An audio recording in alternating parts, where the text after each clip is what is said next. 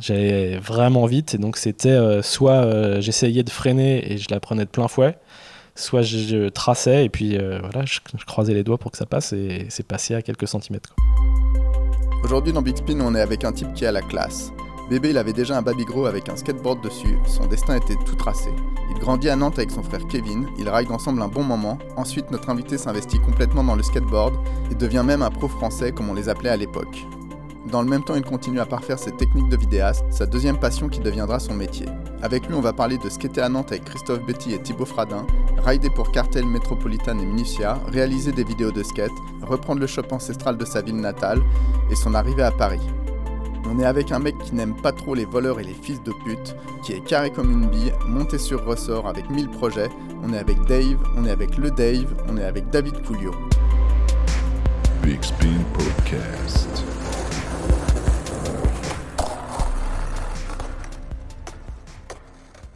Eh bien, bonjour David. Bonjour les gars de Big Spin.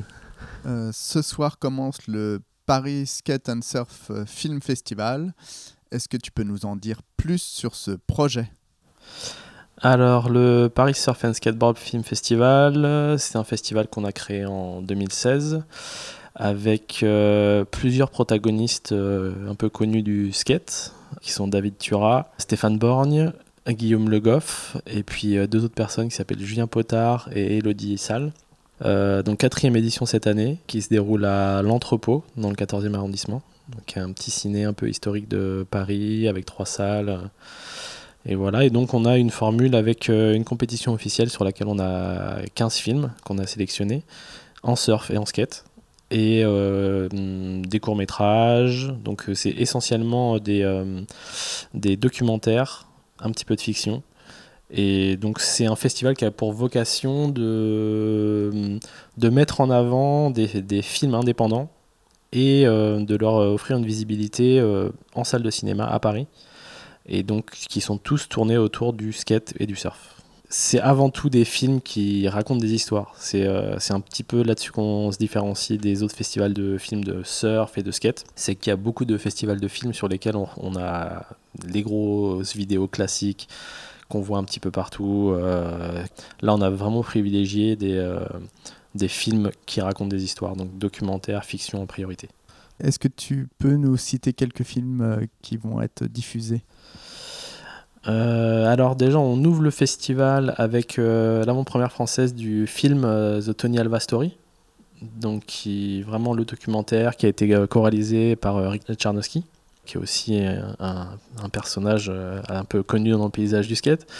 Mais euh, ça, c'est le film d'ouverture. Donc, on a l'avant-première avec, le, avec, Tony, avec Tony Alva qui sera là, normalement. Jeudi soir. Jeudi soir. Voilà, et sinon, on a euh, des documentaires, surtout en skate. On a un documentaire qui s'appelle Los Reyes, qui va être euh, assez, qui est assez étrange, mais qui est assez intéressant. Donc, qui met les, dont les deux protagonistes en fait sont deux chiens. Donc, c'est assez marrant. Et euh, on a ça, on a euh, They Don't Give a Fox, qui est un, documentaire aussi sur euh, du skate féminin. Et puis on a des courts métrages. J'ai même pas la programmation sous les yeux là, faudrait que, que je, me la ressorte. Les gens se renseigneront et verront les stories. Voilà, on a le, toutes les infos et le, tout le programme et toutes les infos sont sur le site pssff.fr il y a un Insta aussi. Il y a un Instagram aussi où on diffuse des affiches des films, les programmations, tout ça. Et ton coup de cœur, un qu'on doit voir hmm, Je dirais euh, Kamali, qui est un, petit court métrage sur une petite fille euh, indienne qui, qui euh, apprend à faire du skate, qui commence à faire du skate. On va revenir à Nantes, là d'où tu viens, qui est toujours une scène skate qui est toujours très active. Est-ce que tu peux nous parler de cette scène quand toi tu commences et euh, voilà d'avoir un peu la géographie, les acteurs et euh, les années? Est-ce que ça commence avec euh, Kevin, ton frère, justement? Ouais, assez vite. moi, j'ai commencé, j'ai commencé à skater en 87. Et mon frère a que 4 ans de moins que moi, donc il a beaucoup participé à, mes activités, on va dire. Et euh, il a eu une, board aussi très vite, euh, pas longtemps euh, après moi.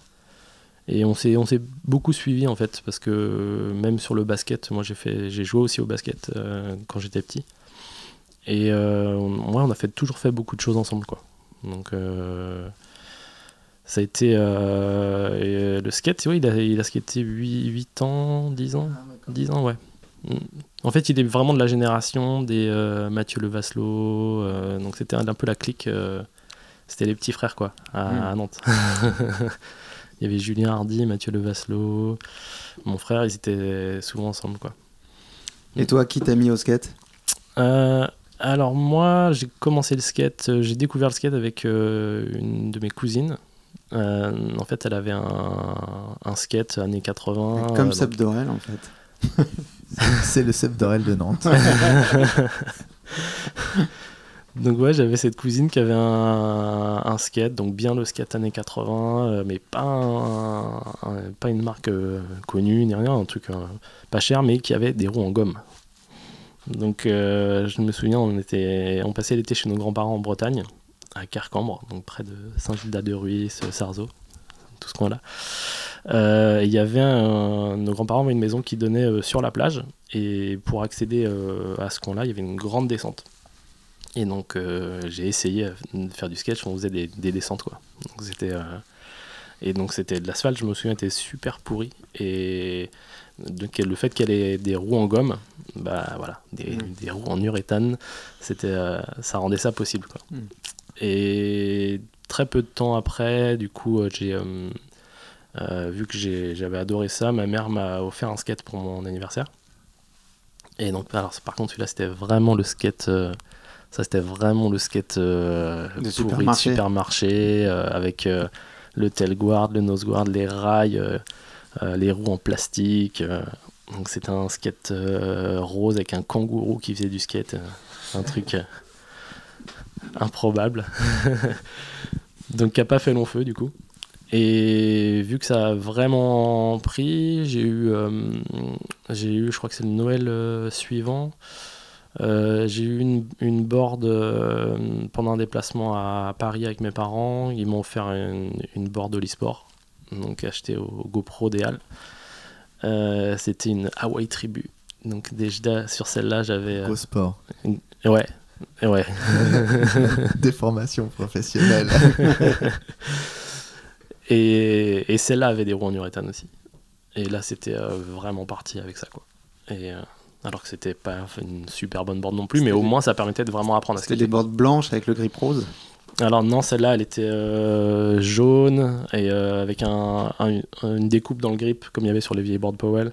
Euh, Hawaii Tribu, c'était écrit avec un palmier et des espèces euh, de têtes de mort.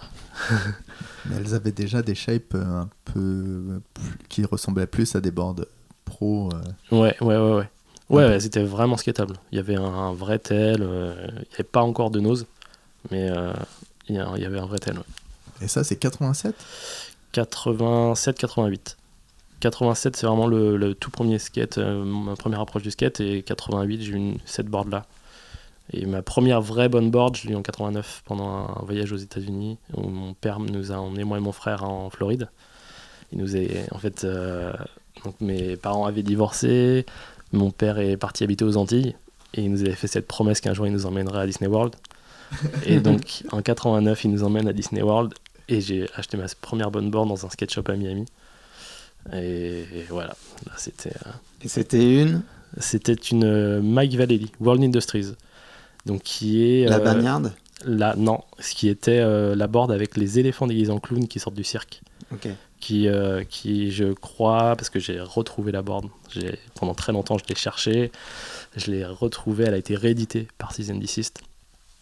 Et euh, donc j'en ai commandé deux direct.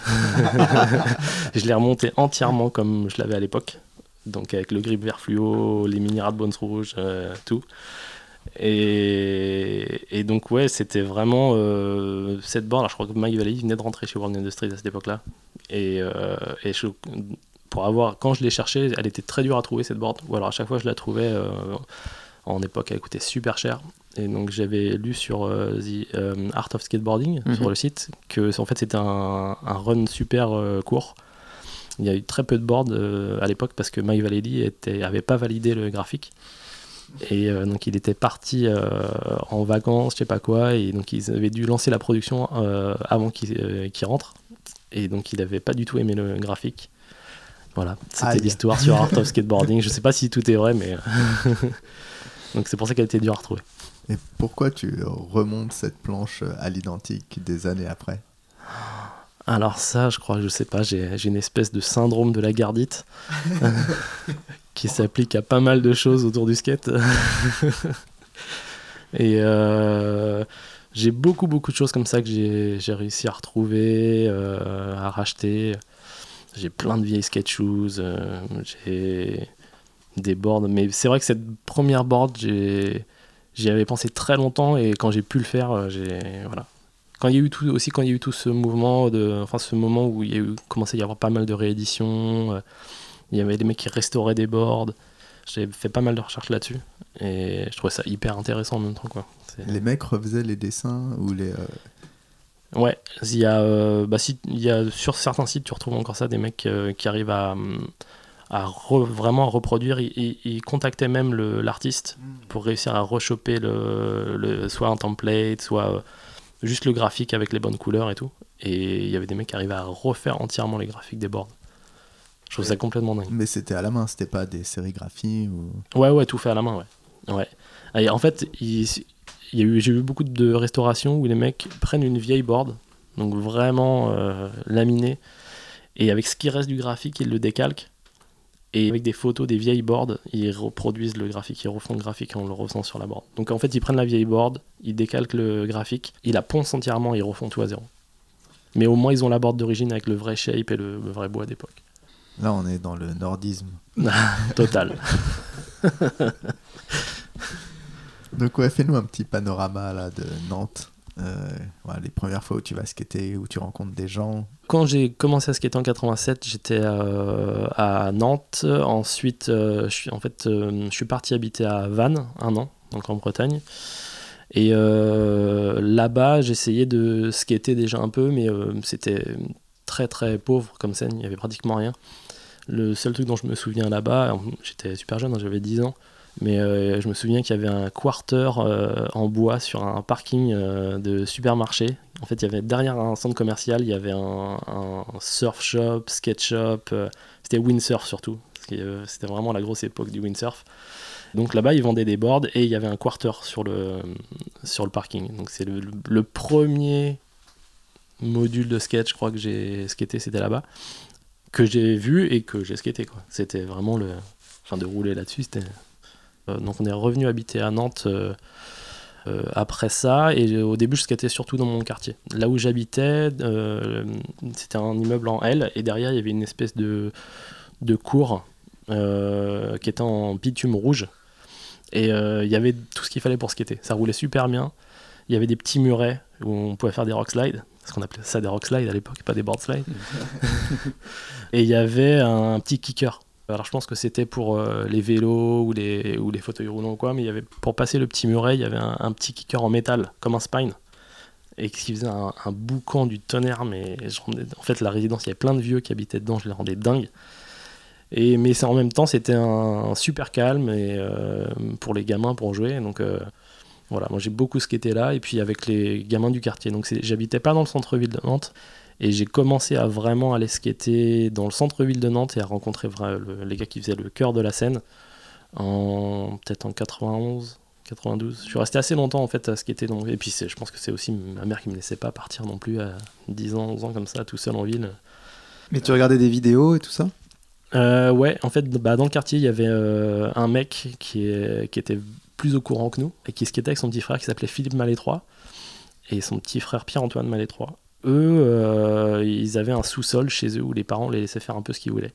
Et ils avaient un, déjà, ils avaient un magnétoscope avec une télé pour eux. Et on regardait des vidéos de skate là-dessus. Et, euh, ils recevaient des trashers et des transworld et tout. Donc c'est avec eux que j'ai eu les premiers contacts euh, avec que c'était plus le skate aux US. Et... Après, le, vrai truc qui m'a vraiment déclenché, le, qui m'a fait le hook avec le skate, c'est la part de Natas dans la Streets on Fire.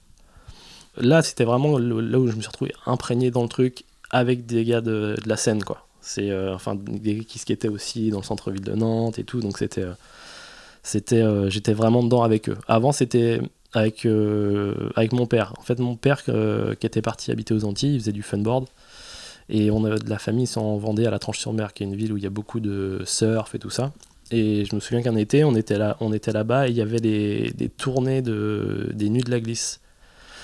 Et il y a la Nuit de la Glisse qui était passée à la Tranche-sur-Mer. Une espèce de documentaire qui mélangeait tout un tas de sports de glisse et que tu allais voir en plein air, enfin, ou dans des cinémas. Voilà, voilà exactement. Et en fait, euh, bah, il y avait une programmation. En fait, ils, ne passaient pas que leurs films au début. Il y avait des programmations où ils passaient euh, d'autres productions. Et, et j'étais allé voir ça avec mon père et ils avaient passé à Streets on Fire. Et là, ouais, c'était carrément ouf. Sur grand écran. Ouais. ouais.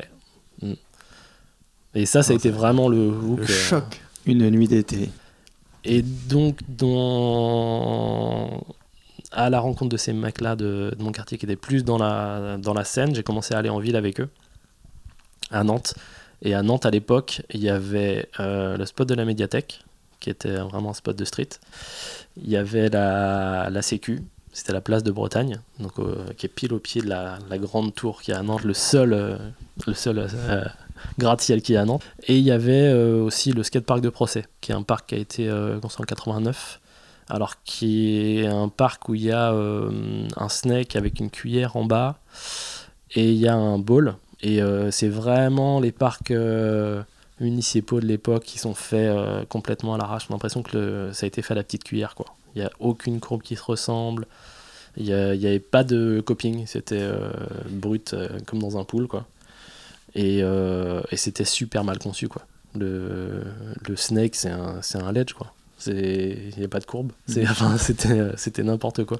Mais il y avait vraiment toute une bande de mecs qui étaient là-bas. En fait, c'est je pense que la première génération de streeters de Nantes, ils, ils, ils skataient beaucoup là-bas. C'était les gars de procès, quoi. On les appelait les gars de procès.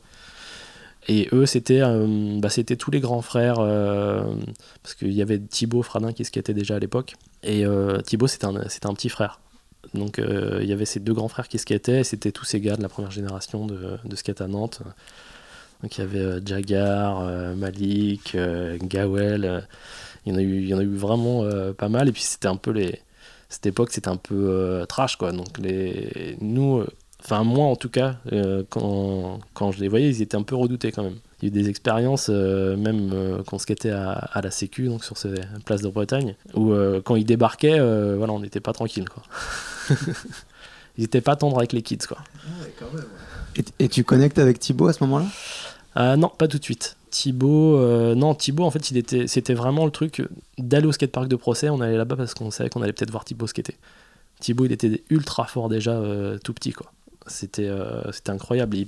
C'était un skatepark où il y, a, euh, il y a une barrière tout autour en métal qui devait être à 1m20, 1m30 de haut. Et Thibaut passait par-dessus la barrière. C'était le truc euh, de dingue, quoi. C'était ouais, c'était déjà la légende, quoi. Mm. Thibaut, c'était le, le gars super fort à Nantes. Et non, après, c'était surtout moi le spot de la médiathèque, c'est là où j'ai où j'ai vraiment c'était vraiment la voie, de, la porte d'entrée pour la, rentrer dans ce truc de la scène euh, nantaise. Euh. C'était vraiment le, c'était plus le spot un peu des modern moves quoi. C'est une espèce de, de mini dôme. Euh. Il n'y avait pas grand chose. Enfin, il y avait quelques trucs à skater quand même, mais c'était, c'est un peu comme Malraux à Bordeaux. Et là, tu te rends compte que tu as plus de pop que la moyenne ou pas? Pas forcément que ça. Non, non, parce qu'en fait, on était à l'époque, euh, quand j'étais beaucoup là-bas, euh, il y avait. Euh, en fait, on ramenait des plots de chantier. les plots blancs et rouges là qu'on retrouve souvent dans la rue. On les ramenait là-bas. En fait, le sol claquait vraiment super bien. Et je me souviens qu'il y avait souvent Geoffroy Leblanc qui venait. Ce qui était à Nantes. Donc Geoffroy, il avait un pop de dingue. Il y avait Julien Hardy qui avait un super bon pop aussi. Et c'était un peu le truc, on sautait tout le temps par-dessus ces, plots. Je pense que c'est arrivé euh, assez naturellement et puis tout le monde est, travaillait son pop en fait. Et puis de bien faire les tricks quoi. Pour passer les plots de chantier, si tu le passais en fakioli ou en oli, fallait pas faire un shifty. Il fallait surtout pas se décaler en shifty, il fallait passer tout droit, donc avoir le pop super sec. Il y a eu quelques trucs comme ça, ouais, je me souviens, c'est euh, Geoffroy, euh, c'était incroyable quand il passait des, plots, c'était c'était assez gros quand même, il passait ça en oli, genre tout droit. Julien Hardy, je me souviens, frontside pop cheville, tout droit comme ça, c'est par-dessus des trucs. Euh. Mais t'as été attiré par les tricks hyper techniques aussi? Mmh, Ouais, ouais, ouais, ouais, si. Si, si, parce qu'on était vraiment là-dedans, quoi. On est, enfin, tu vois, on a vu l'arrivée du Switch, il y a eu. Il y avait des mecs qui nous. sur la scène locale qui nous tiraient vers le haut quand même beaucoup là-dedans. Il y avait Geoffroy Leblanc qui venait souvent à Nantes. Qui venait de Rennes qui, Ouais, Geoffroy Leblanc qui est de Rennes et qui venait souvent avec son frère, en fait. Il avait son frère aussi qui était très fort. Ah oui. Fred. Et ils venaient tous les deux en stop, hyper souvent. C'est la mission, ouais. Ouais, ouais, bah oui, à cette époque en plus, voilà. On n'avait pas d'argent. Et... Puis eux, ouais, ils venaient, en stop, quoi. Ça marchait encore le stop à l'époque. Puis il y a eu le, en fait, il y a eu un truc qui a beaucoup développé le skate technique aussi à Nantes, c'est que euh, y a le, au niveau de la ville, il y a le tramway qui est revenu. Et tout le centre-ville s'est complètement modernisé, donc notamment le cours des 50 otages, qui est un des spots connus à Nantes euh, de l'époque. Le sol, c'est du granit, et, euh, donc c'est une, avenue qui est super longue, et tout le long, ils ont fait des spots. Enfin, tout le long, il y, a, donc, il avait des, bancs en granit euh, poli qui ressemblaient à du marbre. Qui était, il y en avait dans plein de positions différentes, dans tout l'alignement du cours. Et il y avait aussi tout autour des arbres des petits euh, bacs en, granit aussi. Donc ça faisait des petits, euh, des petits beaucoup plus bas, qui devaient faire 20-30 euh, cm, même pas, quoi, tout le long. mais on n'a pas commencé à skater dessus tout de suite, tout de suite. Il a fallu qu'il y ait un petit truc où on se dit, ok, on, là, on, voilà, on les waxant, tout, tout d'un coup, là, ça marche bien. Mais on n'a pas skaté vraiment tout de suite. Et puis euh, c'est euh, parce qu'on il y avait vraiment ce truc de la médiathèque et de et de, la sécu là cette place euh, qui était vraiment les spots. tout le monde était collé là-bas quoi. Après on a on a quand même beaucoup exploré la ville. Enfin il y a eu il y a eu ce truc tout le toute l'île de Nantes qui était à l'époque encore où il y avait les anciens chantiers maritimes et, tout ça c'était encore une friche industrielle donc il y avait plein de hangars euh, désaffectés, il y avait plein plein de trucs où on allait euh, explorer. Quand, vu qu'il n'y avait pas de spot couvert aussi, pareil, on a exploré les hangars. Euh, on, a, on a beaucoup beaucoup bougé dans la ville pour trouver des spots. C'était après Nantes a toujours été quand même assez riche en spots.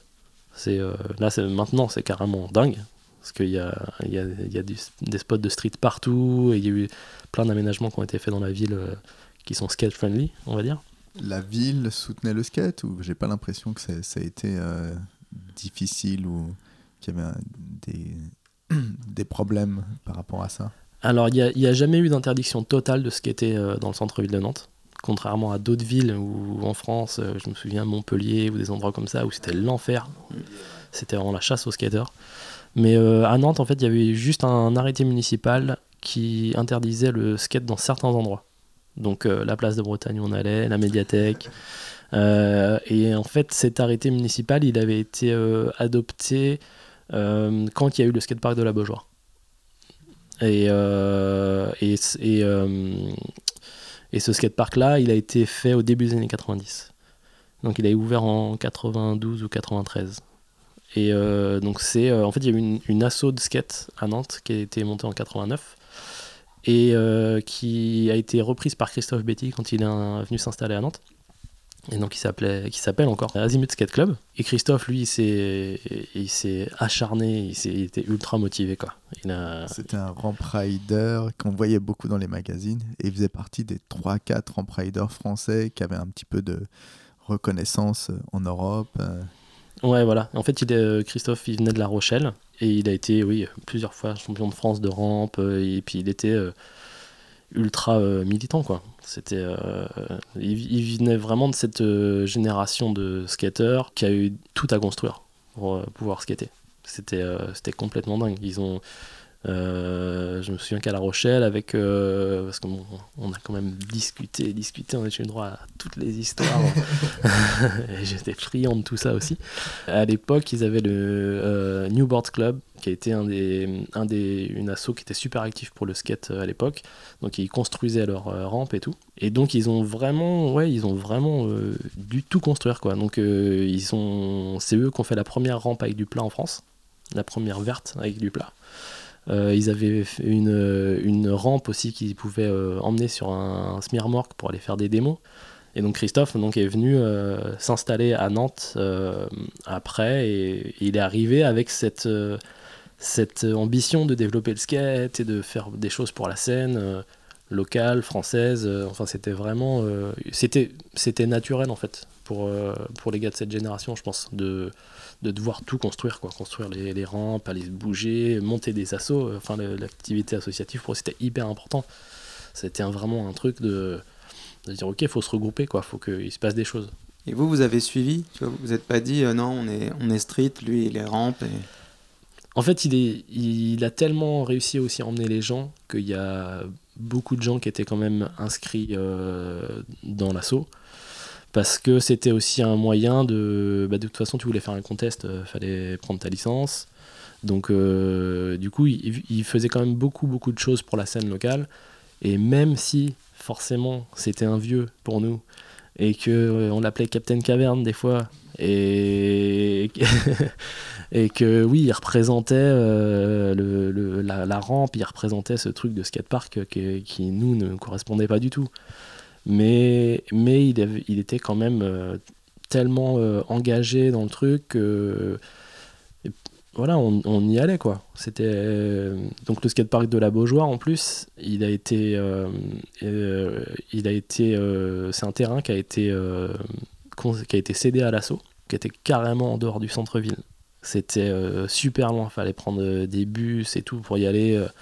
Donc c'était euh, c'était moitié dans la forêt, enfin c'était pas dans la forêt, mais c'était dans un endroit où il y avait que des arbres autour, il y avait vraiment rien quoi. Il y avait un monastère en face, enfin c'était et donc la, la ville avait donné ce terrain et je crois que la subvention de, de départ pour pouvoir construire le skatepark c'était 100 000 francs je crois. Donc 15 000 euros. Avec ça Christophe il a construit une vert rampe et trois mini et on est une aire de street. Euh, en gros, euh, je pense que Christophe et les gars qui étaient dans, dans l'assaut devaient tellement casse-couilles avec la mairie qu'ils ont dit bon on va les mettre là-bas. C'était un moyen un peu de se débarrasser aussi de, des skateurs. Parce que de toute façon ils voulaient pas voir les skateurs en ville. Et la Beaujoire, c'était découvert, non? C'était en extérieur, ouais. Mm. Donc euh, il y a eu quelques contests euh, là-bas. C'était, il y a eu quelques coupes de France. Il y a eu.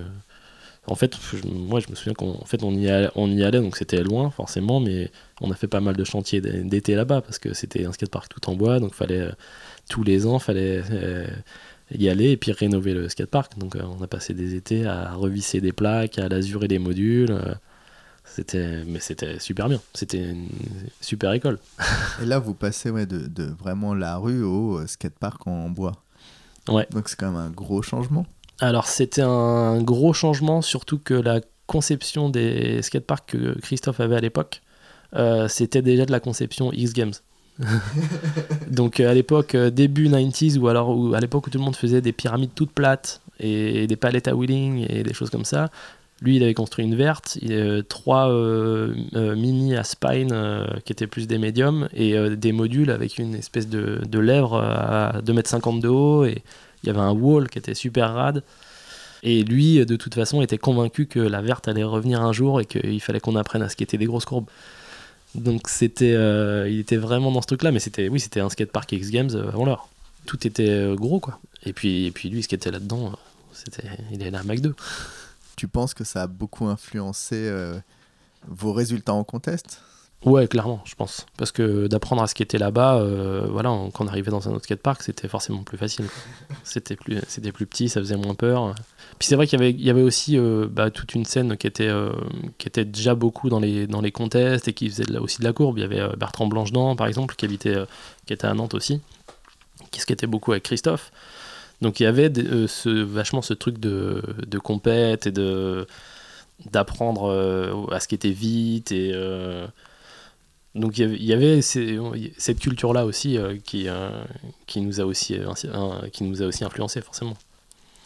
Et Toi, tu es rentré dans le circuit des contests et ouais ouais ouais. Bah en fait avec le club il y avait souvent des déplacements pour aller sur les contests. Et moi j'ai commencé à y aller en 93 mais les premiers déplacements que j'ai fait avec eux j'ai pas osé skater je me souviens euh, être allé je faisais des petites compètes euh, locales parce qu'il y avait souvent des compètes organisées à, Nantes. Il y avait eu des, des compètes à Cholet euh, vraiment avec les antennes régionales. Et, je me souviens la première coupe de France à Cholet c'était à Douarnenez et j'ai pas osé skater. Et il y avait toute la scène quoi. Il y avait bah, il y avait tous les parisiens il y avait alors je sais plus s'il y avait les lyonnais mais euh, je me rappelle de voir Stéphane Larence skater, euh, il y avait Tony, il y avait euh, Nao, euh, Franck. voilà, c'était c'était incroyable. Ça semblait pas facile de s'imposer dans un contest. Non, non, pas du tout. Et puis en plus, venant de Nantes, il y avait beaucoup d'a priori sur la scène nantaise. Il y avait beaucoup de. Ça en était vraiment 93, 94. euh, C'était. euh, On rentre dans le cœur du sujet là. voilà, fallait pas faire de catch. euh, Il y avait, euh, il y avait ce truc de, il y avait des tricks à faire et à pas faire. Il y avait beaucoup de douzaines danse quoi. C'est, il y avait des, ça, ça regardait grave. Tout le monde euh, redoutait le regard des Parisiens et des Lyonnais euh, quand arrivait sur les contests. Lyon et Nantes, c'est une vieille histoire, non?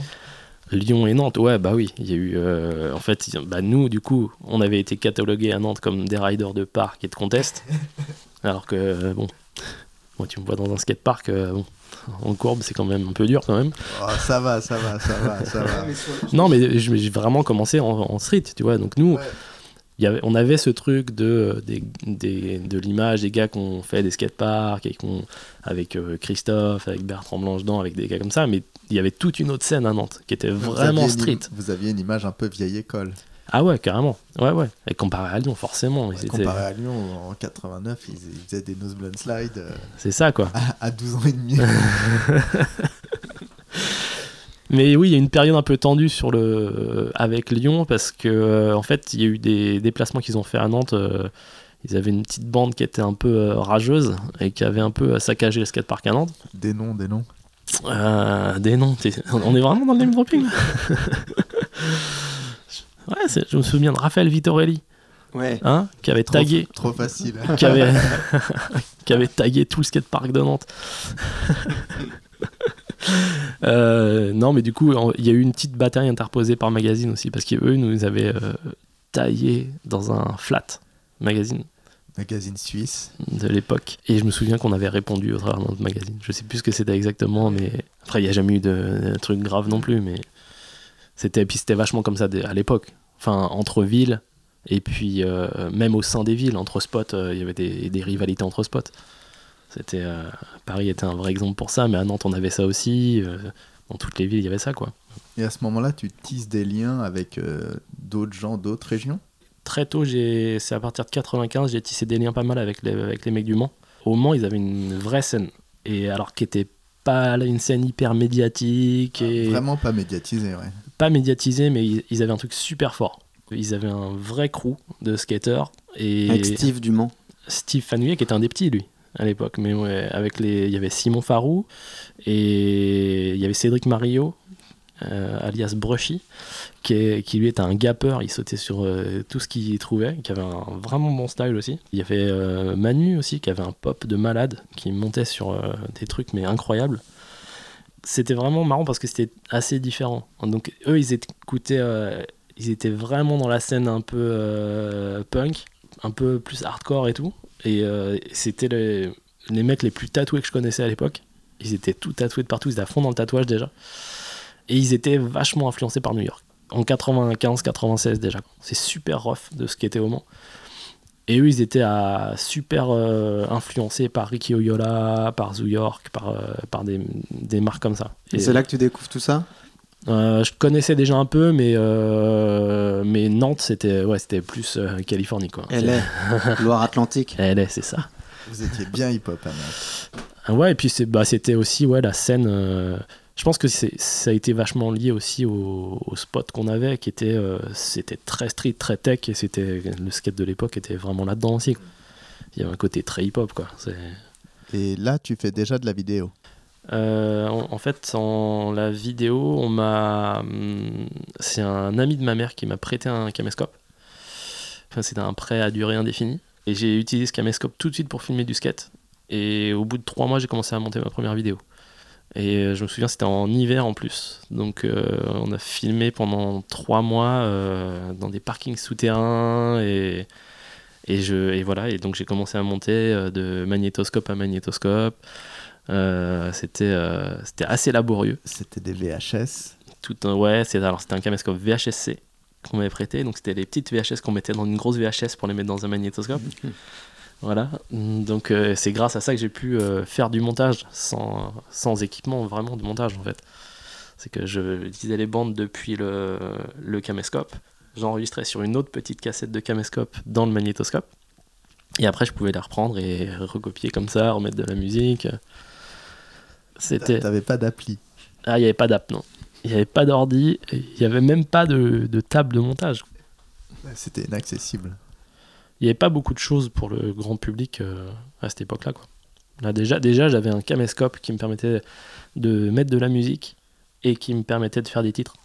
C'était carrément. euh, je faisais, j'avais des effets dedans qui me permettaient de faire des titres. Quoi.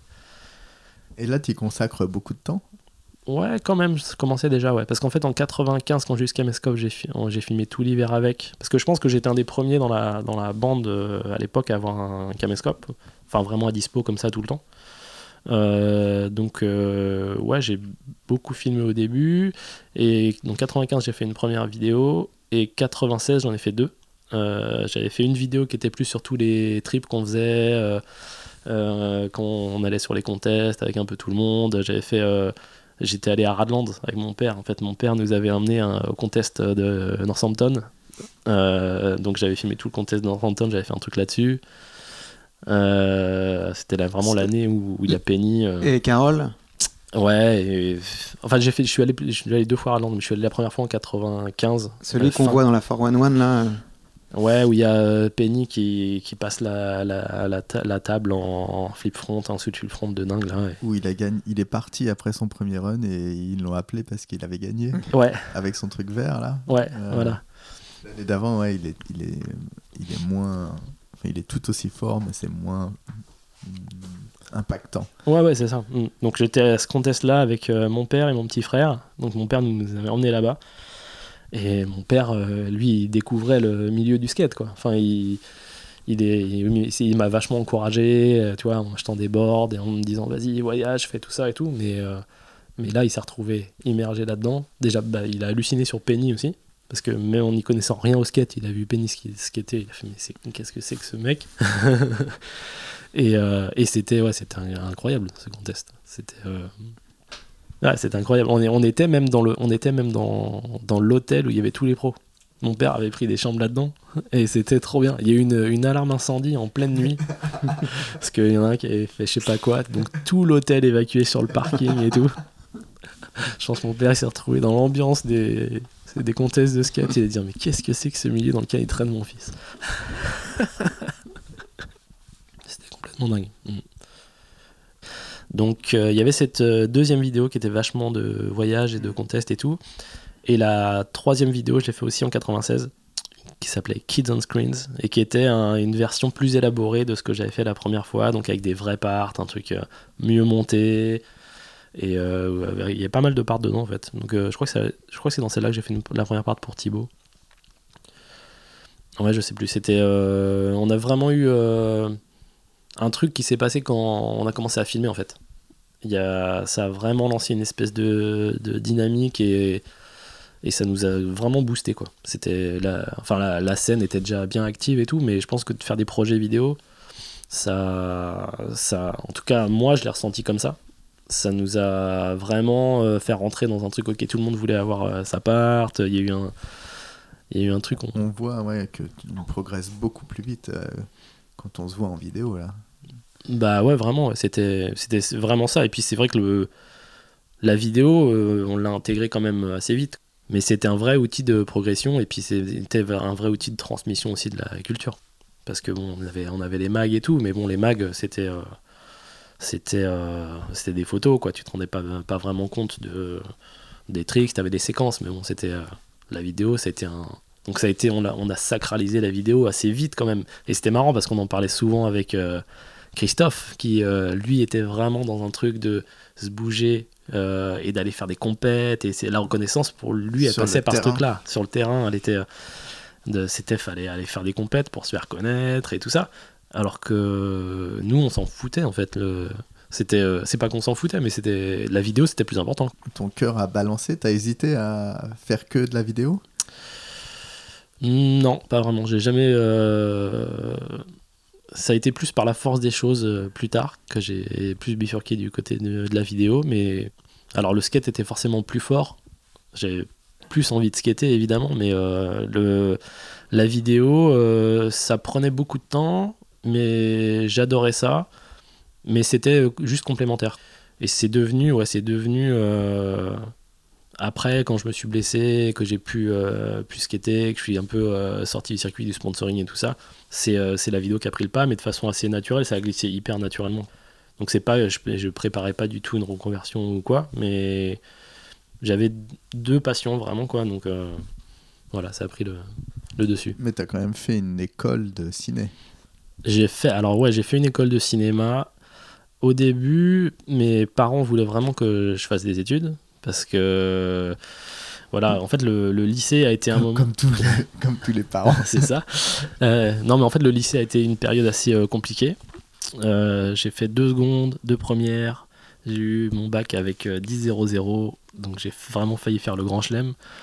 Euh, j'ai eu, euh, en fait, j'étais dans un, un établissement où j'étais vraiment pas bien. J'ai fait collège et lycée euh, privé.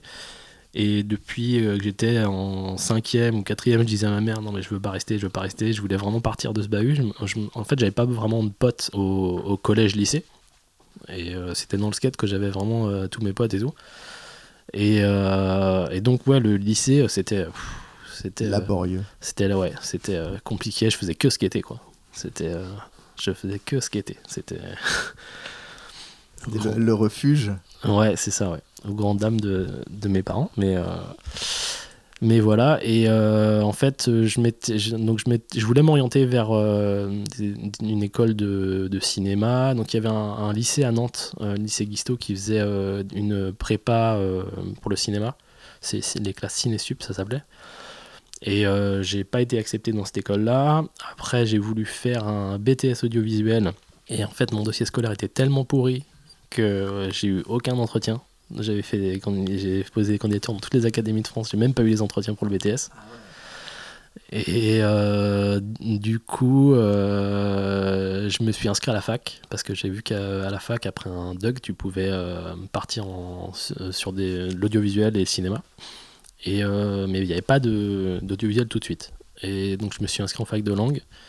J'étais en anglais et j'ai arrêté au bout de trois mois. Parce que bah, en fait, en anglais, j'ai toujours été euh, assez bon. Dès la sixième, cinquième, j'étais dans les deux, trois premiers de ma classe toujours. Et j'avais l'impression de rien apprendre euh, à la fac quand je suis arrivé.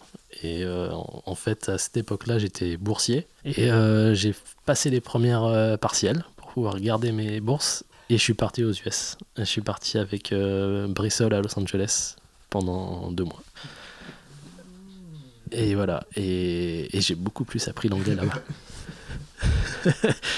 Ah ouais, grosse aventure, deux mois à Los Angeles avec Vincent Bressol. Ouais. Et vous, vous aviez connecté comment? Alors, euh, on s'est connus sur les contests, je crois. Ouais, ouais, je pense, parce que je je commençais tout juste à venir skater à Paris, euh, comme ça.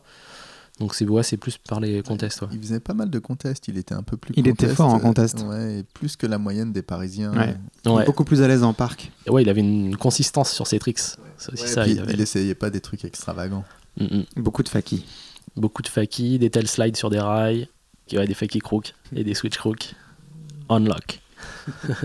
Los Angeles, com- comment vous, vous décidez de partir et où? Alors, Los Angeles. Los Angeles, euh, je sais plus comment c'est arrivé comme ça. Je crois qu'on s'est dit, ok, on part à Los Angeles ensemble.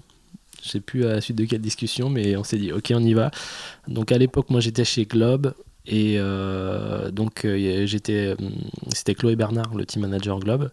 Il m'avait connecté avec un certain James, qui était le team manager euh, Globe euh, aux US.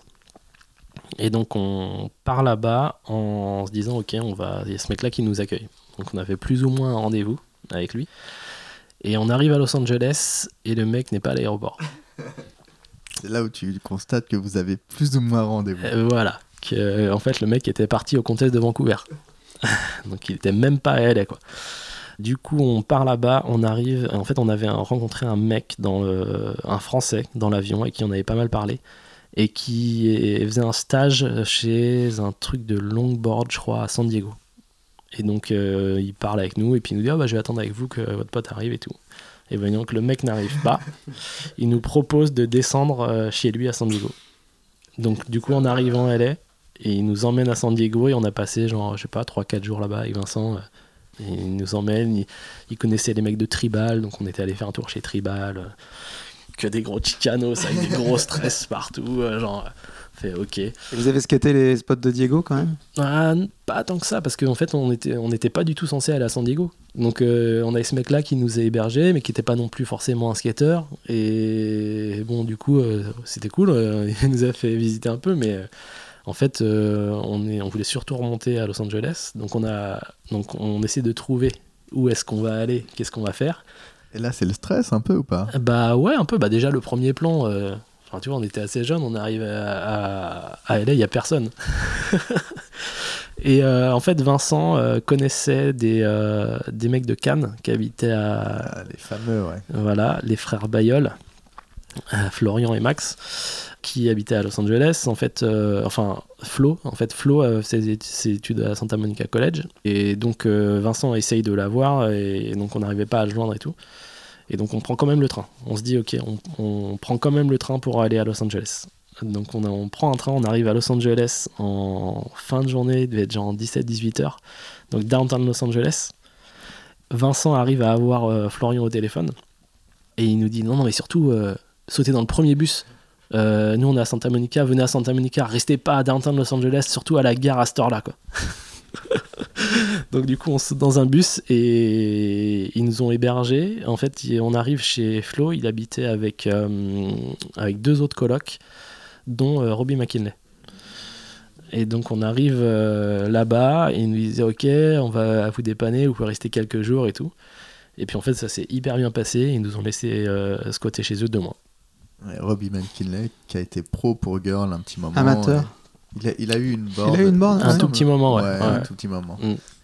Qui était ouais, assez sympa. Ouais, je me souviens que Vincent avait connecté avec ce gars-là et ça, ça a duré un peu. Enfin, Ouais, ouais, bah même on- de temps en temps, on a encore des news et tout. Et, Mm, mm. et, euh, et donc, du, mais on l'a rencontré vraiment euh, là-bas, quoi, à ce moment-là. Et euh, à l'époque, il était chez DC et il- il- c'était lui et Van Angelen. C'était les deux juniors de, de DC. Et ils étaient tout le temps ensemble, ils allaient skater ensemble tout le temps, quoi. Donc c'est quoi C'est deux mois de Venice Beach et- C'est deux mois. Alors, ce qui est dingue, c'est que c'est deux mois de tout Los Angeles. C'était. En fait, là-bas, on a rencontré. euh, parce que bon, on n'allait pas forcément skater tout le temps avec euh, Robbie, parce que lui, il était vraiment en mode euh, pro. Il skatait avec. euh, il allait shooter, il était dans un truc euh, DC, girl à fond. C'était, il laissait pas rentrer euh, n'importe qui comme ça. Donc, on avait euh, un, un de leurs potes qui s'appelait euh, Dirty Dan, qui était euh, Daniel Rhodes, et qui, lui, était étudiant à UCLA. Et, euh, et en fait, il- tous les jours, il venait nous chercher à la- à l'appart et il nous emmenait en voiture sur euh, un spot différent. Et pendant deux mois, pratiquement tous les jours, on a fait un spot différent. et vous avez croisé qui alors?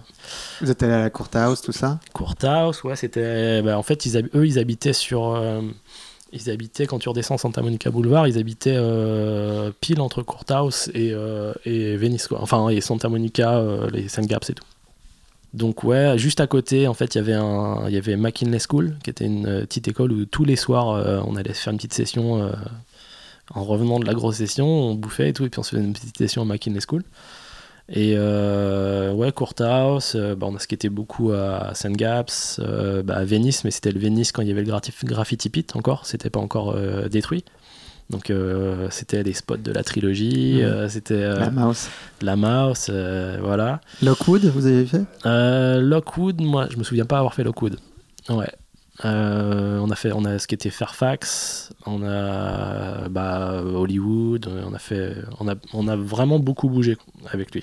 Et euh, même plein de petits spots, quoi. Il connaissait tous les spots, euh, les petits spots où il y a juste un, un ledge, un set de marche. euh.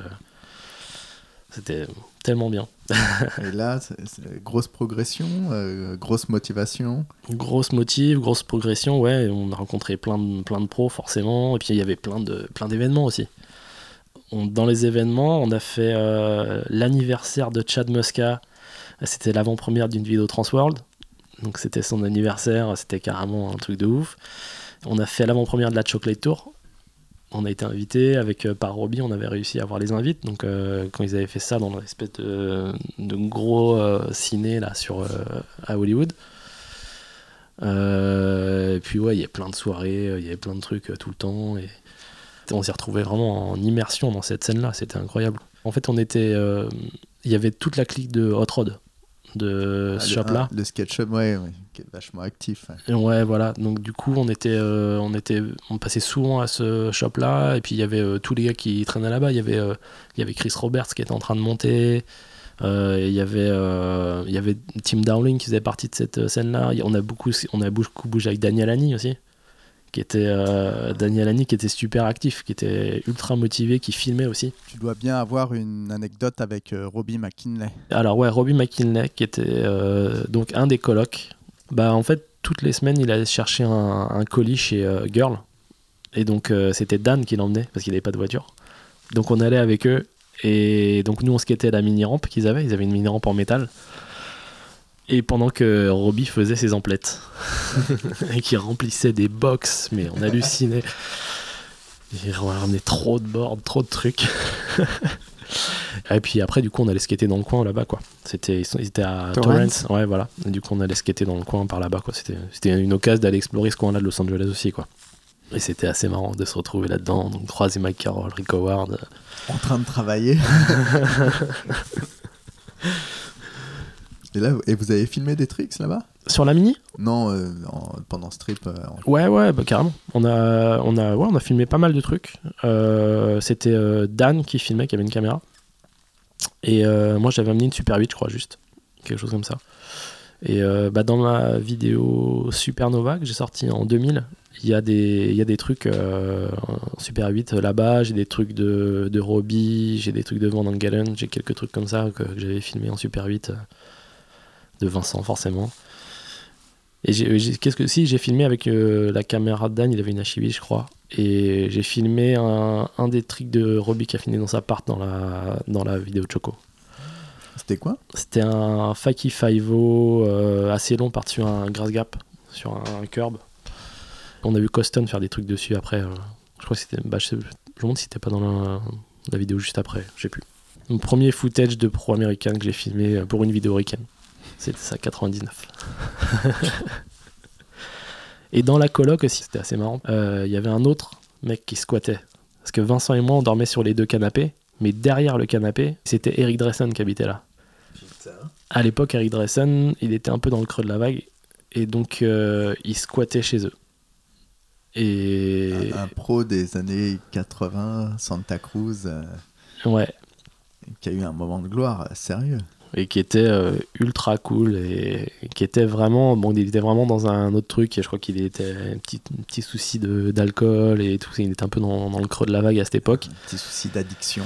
voilà. Et euh, mais ouais et on, on est- on s'est retrouvé quelques fois aller euh, skater avec lui et tout euh, plus vers Venise quoi mais Ouais, là, là, tu skates avec une autre génération ouais. et dans d'autres. ouais c'était incroyable quoi. Et bah ouais du coup il était là aussi en Il skatait bien aussi à cette époque Bah, il skatait pas trop. hein. Enfin, ouais, il, il skatait. euh, Et puis nous, en plus, euh, en, en- les spots que nous on skatait en street, euh, bon, il était pas euh, forcément à fond sur ces spots-là non plus, quoi. Donc, Ouais, après, ouais, il avait quand même beaucoup d'images dans les vidéos Santa Cruz à LA où il cruisait dans les petites rues. Oui, voilà, il ouais. avait ce truc-là ouais, ouais, ouais. un Mm. peu différent. euh, après Mm. du skate où ça scotchait plus sur les spots. Ouais. Ouais, il, allait quand même chercher des spots et il cruisait euh, pas mal, quoi. Et je me rappelle quoi, on était, on était là-bas quand euh, Tim Broch est décédé. Et euh, l'annonce de la mort de Tim Broch, ouais, ça lui a. ouf. il était, mais au fond du gouffre, quoi. Ça l'a assommé, mais c'était ouais, c'était assez violent quand même. Et il y a d'autres euh, voyages importants euh, que tu as fait? Comme voyage euh, important dans tous les trips que j'ai pu faire grâce au skate, il y a vraiment San Francisco. C'était un rêve depuis tout petit d'aller à San Francisco. Avec la culture skate des 90s, euh, San Francisco c'était vraiment la mecque. Voilà, mais on avait vu même des Français qui, avaient, qui étaient beaucoup là-bas, JB notamment. Il y avait eu vraiment beaucoup, beaucoup d'imagerie autour de SF et qui, qui, moi, me faisait rêver. Et j'ai mis du temps à réussir à y aller. Mais on a réussi à y aller. Donc en 2004, on est parti là-bas avec euh, Soy Pandet, Julien Bachelier et Bertrand Trichet. On a été euh, hébergés, euh, alors on était deux à être hébergés chez David Loracci, qu'on connaissait de Paris, qui faisait partie du, du crew de Bercy, et un des, euh, du crew de Chill un peu après, Qui est photographe aujourd'hui et membre du jury du PSSFF aussi cette année. Donc, donc ça va être un peu des retrouvailles. Et donc Julien Bachelier et moi, on était hébergés chez lui. Donc il habitait un peu plus dans les hauteurs, euh, au-dessus du Golden Gate Park. Et Soy et Bertrand étaient hébergés à la Howard House, qui était une skate house euh, plus dans le coin de Mission, et euh, qui était euh, des contacts qu'on a vus avec Benjamin Debert. Donc il connaissait bien les gens là-bas. Donc il était en lien avec euh, Richard Hart, et donc c'était vraiment la skate house par excellence. C'était lié à Howard Cook? Il y avait Howard Cook. Ouais, alors il était plus dedans nous quand on était quand on était là-bas. Ah oui, non, Howard, c'était la rue. Howard House, ouais, c'était la c'était la Howard Street. ouais. Et alors il y a peut-être des gens à qui ça va dire quelque chose, mais c'était une euh, maison et dans la cour euh, derrière la maison, il y avait une petite micro rampe qui rentrait pile poil dans le dans la cour et qui a été euh, pas mal dans Slap Magazine et dans d'autres euh, magazines comme ça en fait elle était peinte. Il y avait un- une peinture sur la palissade il y avait du jaune je crois. Et il y a eu quelques images euh, là-bas donc c'était un endroit assez connu en fait euh, à SF donc dans cette coloc il y avait euh, Simon Evans qui habitait là-bas Un autre anglais, ouais, qui est Un devenu autre. artiste euh, reconnu. Et Voilà. Il y avait John Tripp qui travaille pour Slap, qui a monté euh, Fecal Face. Et il y avait, euh, et il y avait surtout euh, donc Richard Hart qui habitait là. Il y avait Inken qui était une, euh, une Allemande qui habitait à San Francisco et qui habitait dans cette coloc. Et il y avait aussi surtout Ocean Howell qui habitait là. Et donc euh, qui était, euh, on va dire qu'il était un peu dans le creux de la vague. Il faisait encore ses études. Et euh, Après une carrière en skate euh, où il avait ce- ce- cette espèce de style complètement incroyable, euh, très smooth, avec des tricks techniques. Et... Ouais, voilà, donc du coup, c'est, on, on a eu l'occasion de faire quelques sessions avec lui. En fait, juste de l'autre côté de, de la rue, en face de chez eux, il y avait un- une espèce de petite courbe en béton dans une cour. C'était bleu là. Exactement, ouais, ouais, c'était un espèce de garage, je crois, ou quelque chose comme ça. Et euh, il y avait une toute petite courbe en béton contre un mur, et euh, on a fait quelques sessions en face qui étaient vraiment euh, super, quoi. Il y a même une photo. Bertrand avait fait une photo de lui. Et on Il faisait un- de, dans Sugar. Ouais, il faisait un wall ride crail, je crois, sur, dessus. Et puis Julien aussi avait fait quelques trucs pas mal sur le, en, en front wall, je crois, ou quelque chose. Et, et puis on a fait quelques sessions de street un peu dans Mission aussi avec lui. Il y avait toute une bande à l'époque avec l'autre qui était musicien là. euh, Il y avait Tony Cox aussi. Il y a eu euh, quelques personnes comme ça, ouais. Une espèce de SF alternatif. Ouais, voilà, un petit peu. Enfin, à l'époque, je pense que c'est un peu tout SF qui était comme ça, mais bon, c'était. euh, Et bon, c'est aussi là qu'on a. Enfin, moi, que j'ai rencontré Scott Bourne à San Francisco. Ah, oui. Donc, euh, ouais, Scott. Bourne parisien depuis maintenant près de 15 ans, marié avec euh, des enfants. Avec Voilà. qui tu as travaillé sur un projet, euh, plusieurs projets même. Oui, bah, j'ai en fait vu que quand Scott est arrivé en Europe, il est très vite rentré dans le team euh, Carhartt. Parce qu'il s'entendait très bien avec Lars Greive qui s'occupait du team Carhartt. Et donc, on a très vite fait des projets ensemble. Moi, j'avais fait un petit projet, euh, un espèce de petit documentaire euh, sur lui de 20 minutes pour euh, la sortie d'un de ses livres. Ça, c'était après 2010 ou... Ouais, ça c'est en fait c'est vers longtemps. 2010, 2010-2011. Mm. C'était on, on avait fait ça pour Slap et puis euh, on ça a été diffusé sur live aussi avec, euh, avec Benjamin. SF, si tu as quelques anecdotes. Du coup, euh, Julien Bachelier et Bertrand Trichet, eux, sont restés euh, un- deux semaines, un petit peu plus de deux semaines euh, là-bas. Et Soy et moi, on est restés plus longtemps. On s'est retrouvés tous les deux à la World House. Et c'est vrai qu'on a, on a écumé San Francisco. enfin, vraiment, c'était. Ça faisait tellement longtemps que moi je voulais y aller qu'on a vraiment ce qui était comme, des, comme des chiens, quoi. C'est. Et ça, c'était pas le dernier à, à skater beaucoup. Ah ouais, ouais, c'est clair. Alors c'est vrai qu'on skatait pas forcément euh, pareil avec Soy, mais on s'est quand même super bien entendu sur euh, même la recherche des spots. euh. on avait aussi plein d'images, enfin lui aussi avait plein d'images dans la tête de San Francisco, donc Ouais. du coup c'est, on était en pleine conquête quoi. C'était. Et puis on a aussi eu, voilà, on a eu la chance quand même d'être connecté très vite. On a rencontré quand même plein de gens. Et ça, c'était génial parce qu'on même en, en dehors de, de l'aspect skate, on a, on a fait plein de- d'expos, on a fait des concerts, on a fait, on a fait vraiment plein de choses. On a vraiment participé, je pense, à la vie de. On s'est imprégné totalement de la vie de San Francisco. Puis c'est vrai que c'est un des endroits qui a eu un effet euh, immédiat sur moi. Il y a très peu d'endroits où j'ai vraiment ressenti ce truc-là. C'est d'arriver dans une ville et de vraiment sentir l'énergie. Tu sens qu'il se passe quelque chose.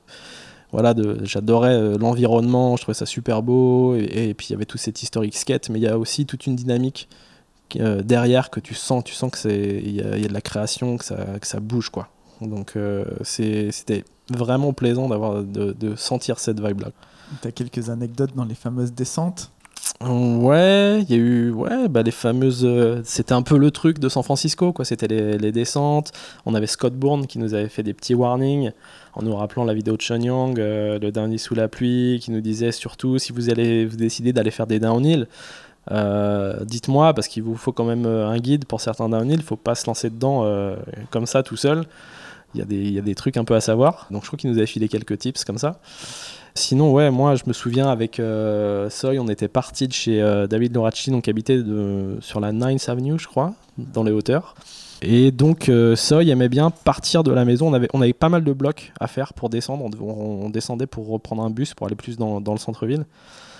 Et je me souviens que Soy aimait bien partir de la maison en wheeling. Et je me souviens d'une fois, il, il, il a fait tout un bloc. Il arrive sur le plat à l'intersection. Il fait un deuxième bloc entier en, wheeling, il allait vraiment très très vite. Et je pense que s'il repoussait les roues, il faisait un speed wobble direct, ou alors s'il essayait de, sauter de sa board, il ne pouvait pas courir assez vite et il, tombait pareil quoi. Et, il a décidé de poser les roues, il a fait un speed wobble, mais je l'ai vu glisser. Et il a fini euh, pratiquement encastré sous une voiture euh, sous le côté. Je pense qu'il il a pu euh, regarder un petit peu ce qui se passait sous, le, sous la voiture. et là, on a eu, ouais, moi, j'ai eu un peu peur pour lui quand même. Quand on est derrière et qu'on voit ça arriver, ça fait toujours un drôle d'effet. Tu pries très très fort pour qu'il s'encastre pas vraiment dessous. Quoi. Ça arrive très très vite.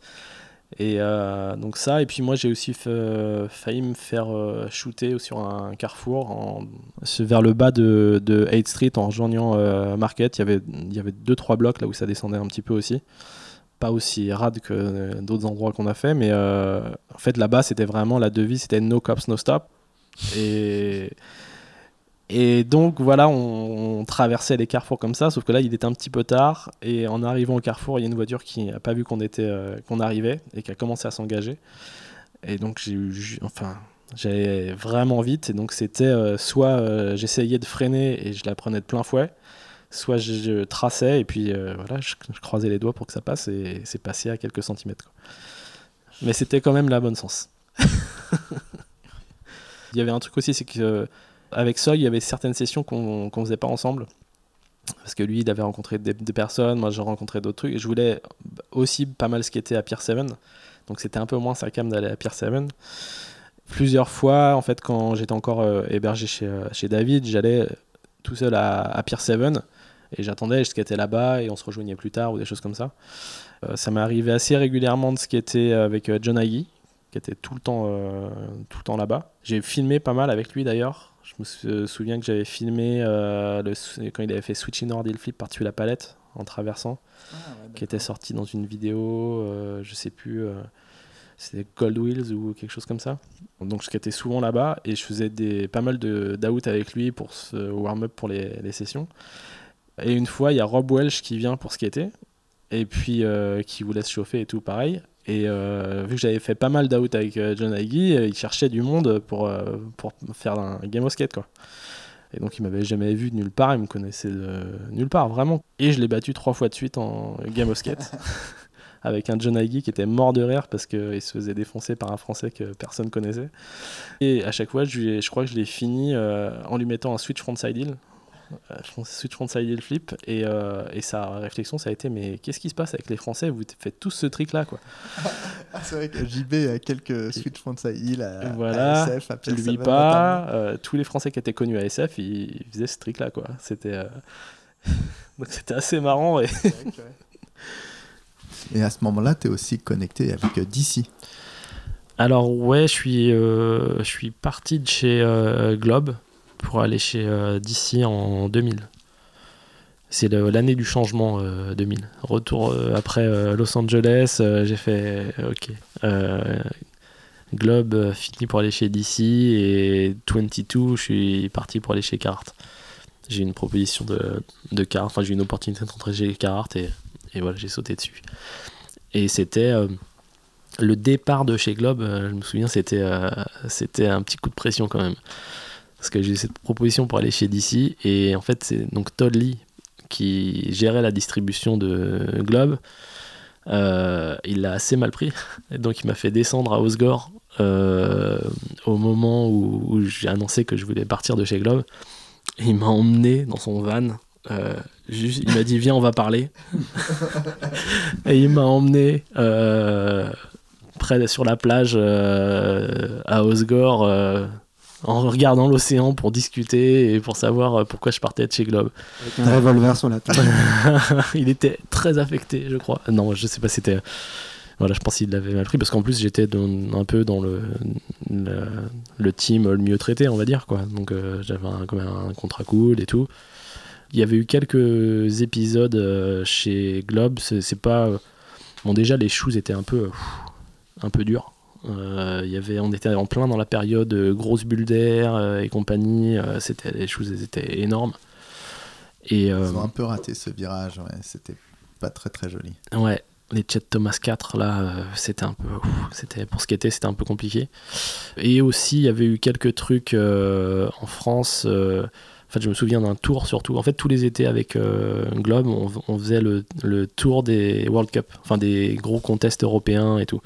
Donc on allait à Munster, euh, on a fait, il y avait une Coupe du Monde à Montpellier à l'époque.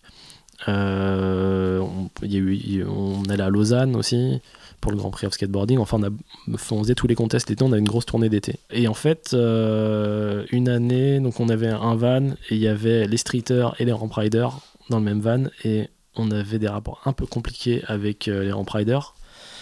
Et je me souviens d'un été, en fait, donc il y avait les fumeurs dans le fond du van. Et euh, il y avait les ramp riders qui étaient plutôt euh, straight. Et enfin, qui supportaient pas la fumée en tout cas. Et donc il y avait des petites tensions à cause de ça. Et il y en a un qui a pété un câble un moment. Florent Viard pour ne pas le citer. Et qui a fait une espèce de crise de rage de ouf dans le van à donner des coups de boule dans le tableau de bord et à gueuler sur tout le monde, euh, comme quand on était des gros enculés, il n'en pouvait plus, machin. Et là, je suis descendu du van et c'était fini, quoi. C'était. T'as pris tes affaires, t'es parti? Et voilà. On est, pendant la tournée, on passait à Nantes. Euh, je sais plus quoi, il y avait un autre contest euh, pas loin et tout. Et je suis descendu du van. Je fais, bon, là, c'est plus possible. Et d'ici, il te propose quoi à ce moment-là? C'est autant. Euh, là, tu gagnes de l'argent avec le skate. Ouais, bah déjà, avant que je parte de chez Cartel, ouais, je, je, commençais à gagner de l'argent. Parce que j'ai eu mon pro modèle chez Cartel. Là, t'assumes un pro modèle Alors, c'est particulier. Parce que je pense que je dois faire partie de la première génération de pros en France sur des marques françaises. Parce qu'à l'époque, avant euh, moi les années que j'ai connues, pour vraiment réussir à vivre du skate, il fallait pour bouger aux US. Il n'y avait pas, euh, il y avait, pas d'alternative. Il n'y avait pas d'alternative. Où il y a eu peut-être un truc dans les années 70, quoi, où il y avait un truc comme ça, où il y avait des, quelques marques en France, mais il n'y avait pas de marché assez solide en France et en Europe pour réussir à, en vivre. Ou alors tu étais chez un distributeur qui était ultra cool et qui, qui te versait un peu d'argent, mais moi j'ai eu un pro modèle dans un contexte qui était un peu, euh, c'était un peu le le, d'or, le début, et des marques qui pouvaient payer des skateurs, il n'y en avait comme pas beaucoup. Euh, donc là, euh, Cartel ouais, commençait à vraiment marcher en France en tout cas. Parce qu'on était tous payés. La question du pro modèle, elle est arrivée à un moment où j'avais aussi plein de résultats en contest, pas mal de parutions. Quand j'ai fait le trip à Los Angeles avec Vincent, je suis rentré, j'ai fait, j'ai fait j'ai repris des études quand même. Donc j'ai fait, j'ai. tu t'écartes un peu de la question. Justement, c'est après, tu vois.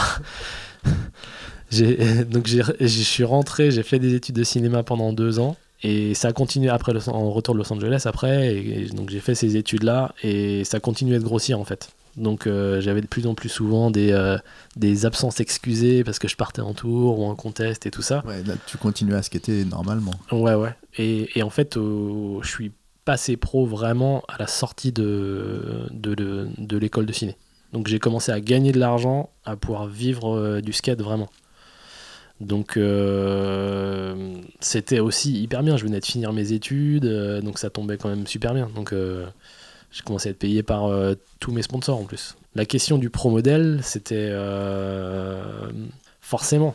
Tu, forcément, tu y penses. Tu te dis, bon, regarde, il y a d'autres mecs euh, en France qui déchirent euh, dix fois plus et, et ils sont pas pros, quoi. Mais tu avais quand même une fierté où tu disais, ouais, bon, c'est juste une marque française. et- Non, si, j'étais content quand même. Même si on avait bougé aux États-Unis, euh, je me rendais bien compte que de toute façon, j'avais pas le niveau pour rider pour une marque américaine. Enfin, pour partir euh, comme a fait JB ou, des mecs comme ça, quoi. Enfin, je suis.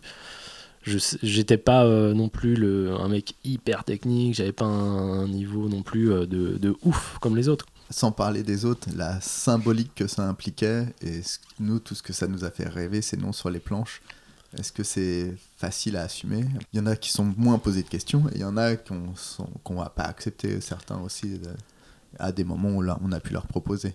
Le moment où c'est arrivé, je me suis dit, ouais, est-ce que je le mérite vraiment? Il y a eu vraiment, il y a eu vraiment ce truc-là aussi, quoi. Et, et assez vite, euh, j'ai relativisé par rapport au fait que c'était un bon modèle chez une marque française.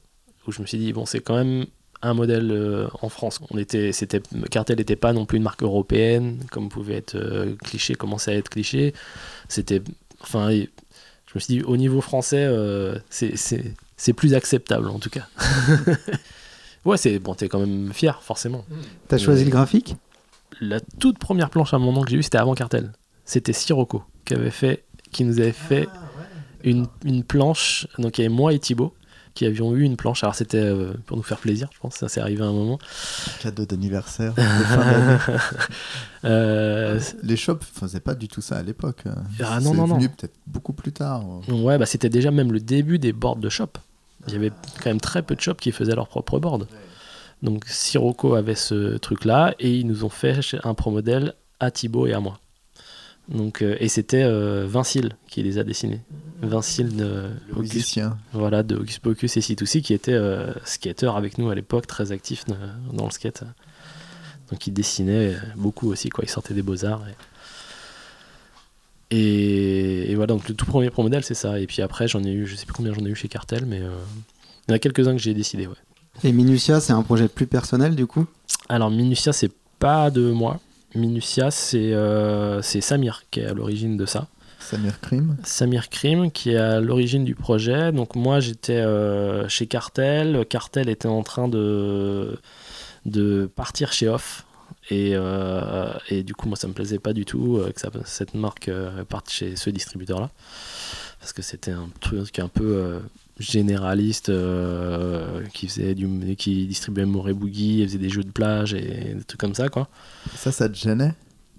Ouais, quand même. Bah ouais, j'ai vraiment euh, grandi quand même avec ce truc de du euh, made by skater for, for skater. C'était avec avec Christophe Betty et il y avait quand même vachement ce truc là et même le début 90 c'était quand même beaucoup ça quoi. Quand tout le business du skate s'est remonté, c'était il fallait que ce soit que des skaters quoi. Donc moi j'ai toujours gardé ce truc là en tête. Et donc euh, Minutia c'est arrivé euh, ouais 2002 je crois. Ouais je crois que c'était en 2002 et du coup euh, c'était euh, Samir donc qui avait déjà fait Tikal qui avait fait Mécanisme qui a fait ce- cette, cette marque avec Laurent Polis qui faisait qui tenait Lambda distribution à l'époque. Il avait recruté Soy euh, il y avait. Soy Pandey, il y avait Alex Vanok. Donc Samir avait un modèle, moi, et il y a un jeune amateur qui avait rejoint le team à l'époque, qui s'appelait Vivien Fail. Aïe. Donc du coup c'était nous cinq et, euh, et voilà, c'était super bien. C'était euh, T'avais un rôle euh, défini? T'étais aussi le, le réalisateur vidéo de, de la marque? Alors j'ai fait, ouais, j'ai fait les, euh, les vidéos, mais sur, euh, il y a beaucoup d'images qui viennent aussi d'un d'un jeune filmeur qui était avec nous aussi à l'époque. Euh, je sais plus comment il s'appelle d'ailleurs, Mathieu, je crois. C'était un. euh, Tu te souviens de ce gars qui filmait tout le temps pour Minutia? Il y avait aussi Jean Fail qui, ouais, donc il, alors il filmait un, un peu et puis il est très vite aussi passé à la photo. Donc il a fait beaucoup de photos aussi avec nous. Et euh, donc moi j'ai filmé aussi ouais, beaucoup avec, euh, avec Soy, avec Vivien et tout, et puis je montais les vidéos surtout. Vous étiez tous impliqués dans la marque, plus à votre mot à dire. plus Oui, à- oui. Mm. Ouais, ouais, carrément. C'était euh, sur les graphiques. Alors euh, sur les graphiques, c'était Seb Caldas, le directeur artistique. Qui travaillait à Sugar aussi, Voilà. au même moment. Exactement. Et qui, qui nous faisait des graphiques mortels. On était trop contents des graphiques, quoi. C'était hyper bien. Mes pro modèles préférés, c'est chez Minutia, vraiment. T'as eu la Spawn? La Spawn, en fait, il y a eu une série bande dessinée et chacun a pu euh, mettre ce qu'il voulait euh, comme bande dessinée sur sa, sa board. Et moi, je- depuis euh, 92, je collectionnais les Spawn et euh, j'étais à fond de comics. Et, et ouais, c'était une des covers d'un des Spawn que j'adorais et il elle me est, belle, fait. elle est belle, ouais. Elle était particulièrement bien réussie. Ouais, ouais, puis c'est vrai que même les, toutes les, tous les détournements étaient super bien faits. Soy avec son Max et les Maxi Monstres, euh, même la Kira était cool euh, pour Alex Vanak. Samir, Calvin et Hobbes. Ouais. Ouais, c'était super. Même la série de. Moi, le- il y avait celle-là et celle avec la... les détournements d'étiquettes de bière. Moi, la, la bière Chang avec les éléphants. Je la trouve super belle. En plus, Seb se prenait vraiment la tête pour les, les prints parce que c'est- à l'époque, c'était de la sérigraphie encore les bornes. C'était pas il y- du. il y avait beaucoup de couleurs, beaucoup de couches. Voilà, il y avait de la, la mienne, il y avait de la peinture dorée dessus. euh, C'était, euh, ouais, elles étaient super bien faites. Et je sais que même quand on a, quand euh, Minutia s'est monté, je sais que Samir a galéré parce que il voulait absolument que nos boards soient pressés chez PSTX, donc Paul Schmidt. Et Habitat. euh, voilà, c'était Alien, c'était Girl à l'époque. Et en fait, alors je crois que l'histoire c'était ça, c'est que il y avait, ils étaient déjà à plein régime avec les quelques marques qu'ils avaient. Donc ils prenaient pas de, de shop, de petites marques, euh, de trucs comme ça. Paul Schmidt, c'était vraiment hyper euh, exclusif quoi. Ils étaient déjà à plein de euh, full production. Et je me souviens de Samir qui était parti à, à l'ASR à San Diego et qui était parti pour négocier avec Paul Schmidt euh, en passant par, par Rick Howard et Carol, en, parlant avec eux pour réussir à rentrer pour, chez, chez pour faire presser nos boards. Et du coup, on a eu nos boards, euh, les boards initiales étaient faites chez PSTX. Donc c'était c'était trop bien les boards. On gardait le pop super longtemps, les shapes étaient vraiment beaux. On, on avait des, on retrouvait ce concave à la alien vers le, vers le nose là, qui est hyper particulier. Moi j'adorais les boards. et elle dure euh, pas très longtemps, malheureusement, cette aventure. Euh, Minutia, ça a duré un peu plus de deux ans, je crois, à peine. Après, il y a eu des histoires de blessures, là, tu Oui. en parlais. En fait, j'ai eu deux grosses blessures à un an d'intervalle. Euh, je me suis fait une première blessure en, en fin 2003 et l'autre euh, fin 2004. Donc en fait, j'ai eu, euh, j'ai eu une première blessure dans un, un tour en Bulgarie. Tu te souviens, toi, de celle-là? Alors ça, c'est le strip en Bulgarie. Déjà, c'était le début euh, des trips en Europe de l'Est. euh, C'est un peu inédit, la Bulgarie. Alors en fait, le, moi, la Bulgarie, ça a commencé euh, en mai de 2003. Il y a Benjamin Debert qui m'avait appelé et c'était le début de Kingpin. Et il m'a appelé pour partir en tour avec lui, Nigel Nisson et un, un crew de skateurs qu'ils avaient monté pour aller faire un truc sur la Bulgarie. Donc il y avait Steve Thompson, il y avait Joey Crack, donc Joey Pressey. il y avait, il y avait euh, Kenny Reed. Je sais plus, on n'était pas très nombreux. Et on avait un, en fait, il y avait un skater bulgare qui habitait à Londres, qui faisait une marque qui s'appelait Virus Skateboards, donc euh, à Sofia, et donc avait créé ce lien euh, entre Niall et enfin pour aller découvrir la, la Bulgarie. Et donc moi j'ai fait partie de ce premier trip. Il y a eu un article dans Kingpin et euh, j'ai fait plein de footage. C'était incroyable les spots qu'on a trouvés. euh, Ouais, c'était chouette, ouais. C'était complètement dingue. C'était Et vraiment nouveau. ouais. Ouais, ouais, ouais. Et puis il y avait vraiment ces grandes places qui étaient euh, complètement vierges, quoi. C'est avec du marbre partout. C'était vraiment dingue. Ça coûtait rien du tout de partir en Bulgarie. Et, et du coup, on a fait strip. Il y a eu des, des articles. Et moi, après, j'en ai parlé à Soy, à Bébert, à plein de monde. Et en fait, on, s'est, on a créé un espèce de groupe pour partir faire un trip là-bas l'été suivant. C'était en août. On était quoi, une dizaine peut-être? Il y avait euh, euh, Bertrand Soubrier, Mathieu Levasselot, Soy. Il y avait Cédric Violet. Il y avait Cédric. Euh, Il y avait- il y avait pas Kenny Reed qui était revenu Reed était revenu. Ouais, ouais, il y avait Kenny Reed qui était revenu. Et donc on est parti là-bas. L'idée c'était de refaire un trip comme ce que moi j'avais fait. Il y avait Sofia et on faisait un trip jusqu'à la mer Noire, jusqu'à Varna. Et en fait, moi je me suis, au bout de 3 jours ou 4 jours là-bas, je me suis blessé. J'ai essayé de faire un flip front par-dessus une, une poubelle avec un kicker sur un des spots principaux. Et en fait, en replaquant, euh, je me suis assis sur ma cheville. et donc euh, par l'extérieur. Et euh, je sentais que le genou forçait, et puis en fait, c'est la cheville qui a, lâché. Et donc j'ai le pied qui est sorti, et donc j'ai fait une luxation de la cheville, une fracture du péroné. Donc en Bulgarie, euh, donc bien Europe de l'Est à l'époque. J'ai eu une attelle euh, faite avec ma board et c'est les skateurs locaux qui m'ont emmené à l'hôpital parce qu'il n'y avait pas d'ambulance ou quoi que ce soit. Là, tu pouvais plus du tout marcher, t'étais Ah ouais, non. complètement immobilisé. Ah ouais, ouais, tout avait lâché dans la cheville. euh, C'était. euh, c'est En fait, euh, j'ai senti le truc et j'ai vu mon pied sur le côté. Et en fait. J'étais comme ça, et en fait, il y y a Soy qui était assis à 2 mètres de moi sur un banc en train de regarder la session. Et genre, j'ai d'abord relevé, j'ai senti un truc bizarre, j'ai relevé la tête, j'ai vu la tête de Soy, et en fait, j'ai regardé mon pied après, et mon pied était sorti. Et je l'ai remis tout seul. J'ai eu le, c'est le réflexe que j'ai eu, j'ai pas, j'ai pas réfléchi quoi. J'ai fait hop, s'il y a un truc pas normal, euh, pas normal, je le remets dedans. Et donc les skateurs locaux m'ont emmené aux urgences. Et aux urgences, euh, c'était chaud. C'était chaud. Il y avait du, que du vieux matériel. euh, Ils m'emmènent dans la salle. euh, Donc, du coup, ils étaient obligés de me traduire en anglais parce que les mecs parlaient pas anglais. Et en fait, ils m'ont fait des radios. Et euh, ils voulaient m'opérer. Tout de suite, ils voulaient me mettre des plaques dans la, dans la jambe, comme ce qu'a eu Bertrand Souvrier. Parce que je me suis fait le péroné comme lui s'était fait. Et en fait, les radios, on voyait rien sur les radios. Et donc, euh, elles étaient, je sais pas comment ils ont pu faire euh, la décision, on voyait vraiment rien. Et donc, du coup, j'ai fait traduire au mec non, non, non, non, surtout, vous m'opérez pas, vous me faites juste euh, un plâtre pour que je puisse rentrer. Et vous m'opérez surtout pas. Donc, ils m'ont plâtré et j'ai été rapatrié en fait. Et l'année suivante, t'enchaînes avec euh, quoi? Et donc, euh, alors, ce- cette blessure, j'ai réussi à, alors bizarrement, j'ai réussi à revenir super vite.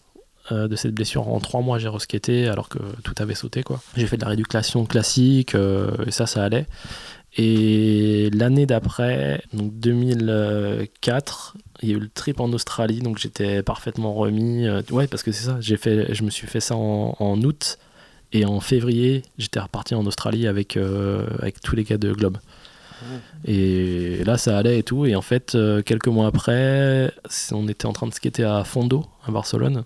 Avec, euh, on essayait de faire une séquence avec Cédric Violet. Et j'essayais de faire un half cab flip front euh, en partant des bords pour replaquer dans le plan incliné. Et je suis retombé avec la jambe euh, tendue raide dans le plan incliné. Donc j'ai fait une hyperflexion du genou sur la même jambe. Et du coup, je me suis coupé les, croisés. Et là, c'était cuit. Quoi. Là, c'était fini. Donc là, pareil, j'étais. euh, j'ai réussi à me faire envoyer en train en France. Il y avait Charlet qui était là. Donc je suis remonté avec euh, Charlet. à mon- Charles et Pascal qui Voilà. fait Sugar aujourd'hui. Voilà, qui a été hyper cool de m'aider à faire mes transferts de train et tout ça. Et, euh, et je suis rentré chez moi et voilà, c'était euh, parti pour euh, un long moment sans skate. Je me rappelle, il y avait Franck, lui pas, Franck Baratiro, lui pas, qui était juste à côté et tout. Et donc, le truc, ah. Donc ça, c'était ouais, c'était ça y est, c'était cuit quoi. et donc à partir de ouais, à partir de 2000 fin 2004 euh, 2005 euh, c'était euh, j'ai eu vraiment du mal à, à revenir de ça en fait quand cette blessure au genou est arrivée j'ai fait euh, j'ai commencé à faire de la rééducation assez vite parce que euh, je devais me faire opérer et on m'avait dit qu'il fallait quand même euh, travailler voilà, garder le muscle, euh, retrouver même la flexion et tout déjà. Et euh, en fait, euh, entre le moment où ça s'est arrivé, j'ai fait ma réduc et euh, où je me faisais opérer, je suis quand même parti en tour avec Carhartt. Je suis parti un mois en tour en Argentine et où là j'étais filmeur plein temps. J'étais donc en fait à partir de ce moment-là, c'est là que j'ai vraiment commencé à bifurquer, à faire pratiquement que filmer Et c'est revenu? Ça a mis énormément de temps à revenir. Parce qu'en fait, euh, à la suite de, de l'opération, je suis allé au, au CERS à Cap-Breton. Explique un peu euh, ce que c'est ce centre et, et pourquoi tu as eu droit à ce centre. Le CERS, c'est un centre de rééducation pour sportifs de haut niveau. euh, qui est donc à Cap-Breton et qui recevait quand même beaucoup de gens du rugby, du, il y avait plein de skieurs aussi qui étaient là-bas, qui a une super bonne réputation euh, en France pour la, rééducation des sportifs et surtout pour le genou. Ils sont assez spécialisés sur le genou. Et donc là-bas, tu as accès à, bah, plein de kinés, tu peux faire de la cryothérapie, tu fais, enfin, as, tous les, euh, toutes les techniques de récupération. Et donc je suis resté un mois et demi là-bas. Tu, tu restes vive là-bas complètement, ouais. Oui, oui, en fait, alors ce truc-là, euh, j'ai pu y avoir accès euh, parce que j'avais une licence. Et donc ça, c'est voilà, c'est là que j'ai vu vraiment l'intérêt d'avoir une licence en skateboard. Donc euh, le fait d'avoir une licence et d'être sur le circuit de compétition, ouais, c'est ça qui m'a permis de d'accéder au CERS. ouais. Et après, il y a Metropolitan. Alors Metropolitan, euh, Metropolitan, ça commence en 2006 et c'est euh, un projet qui est à l'origine monté par euh, Chloé Bernard et David Dupas. Donc Chloé Bernard qui était mon ancien team manager de chez Globe et euh, donc qui est de Rouen et David Dupas qui est un, ancien euh, Vart Rider français qui a été chez Globe aussi une période donc de Rouen aussi. Et euh, donc c'est un projet, euh, je sais que ça faisait longtemps qu'il en parlait, euh, Chloé et tout, même quand j'étais encore chez Minicia, il m'en avait déjà parlé. Et donc du coup quand Minicia s'est terminé, il, donc il m'a proposé. Et au début, donc il y avait moi, il y avait Leander de Gehold, qui était un Hollandais de Rotterdam. Il y avait Anton Joule, qui a été un rider de Copenhague, qui est, qui est un rider de Street Machine. Et euh, qui y avait d'autres euh, chez euh, Metropolitan au début? Il y avait Mathieu Appin qui était un petit de, de Rouen. Et il y a eu Léo Valls. Ah oui, il était dès le début chez Metropolitan. Il est arrivé assez vite. Chez, ouais, ouais, il est arrivé très vite chez Metropolitan.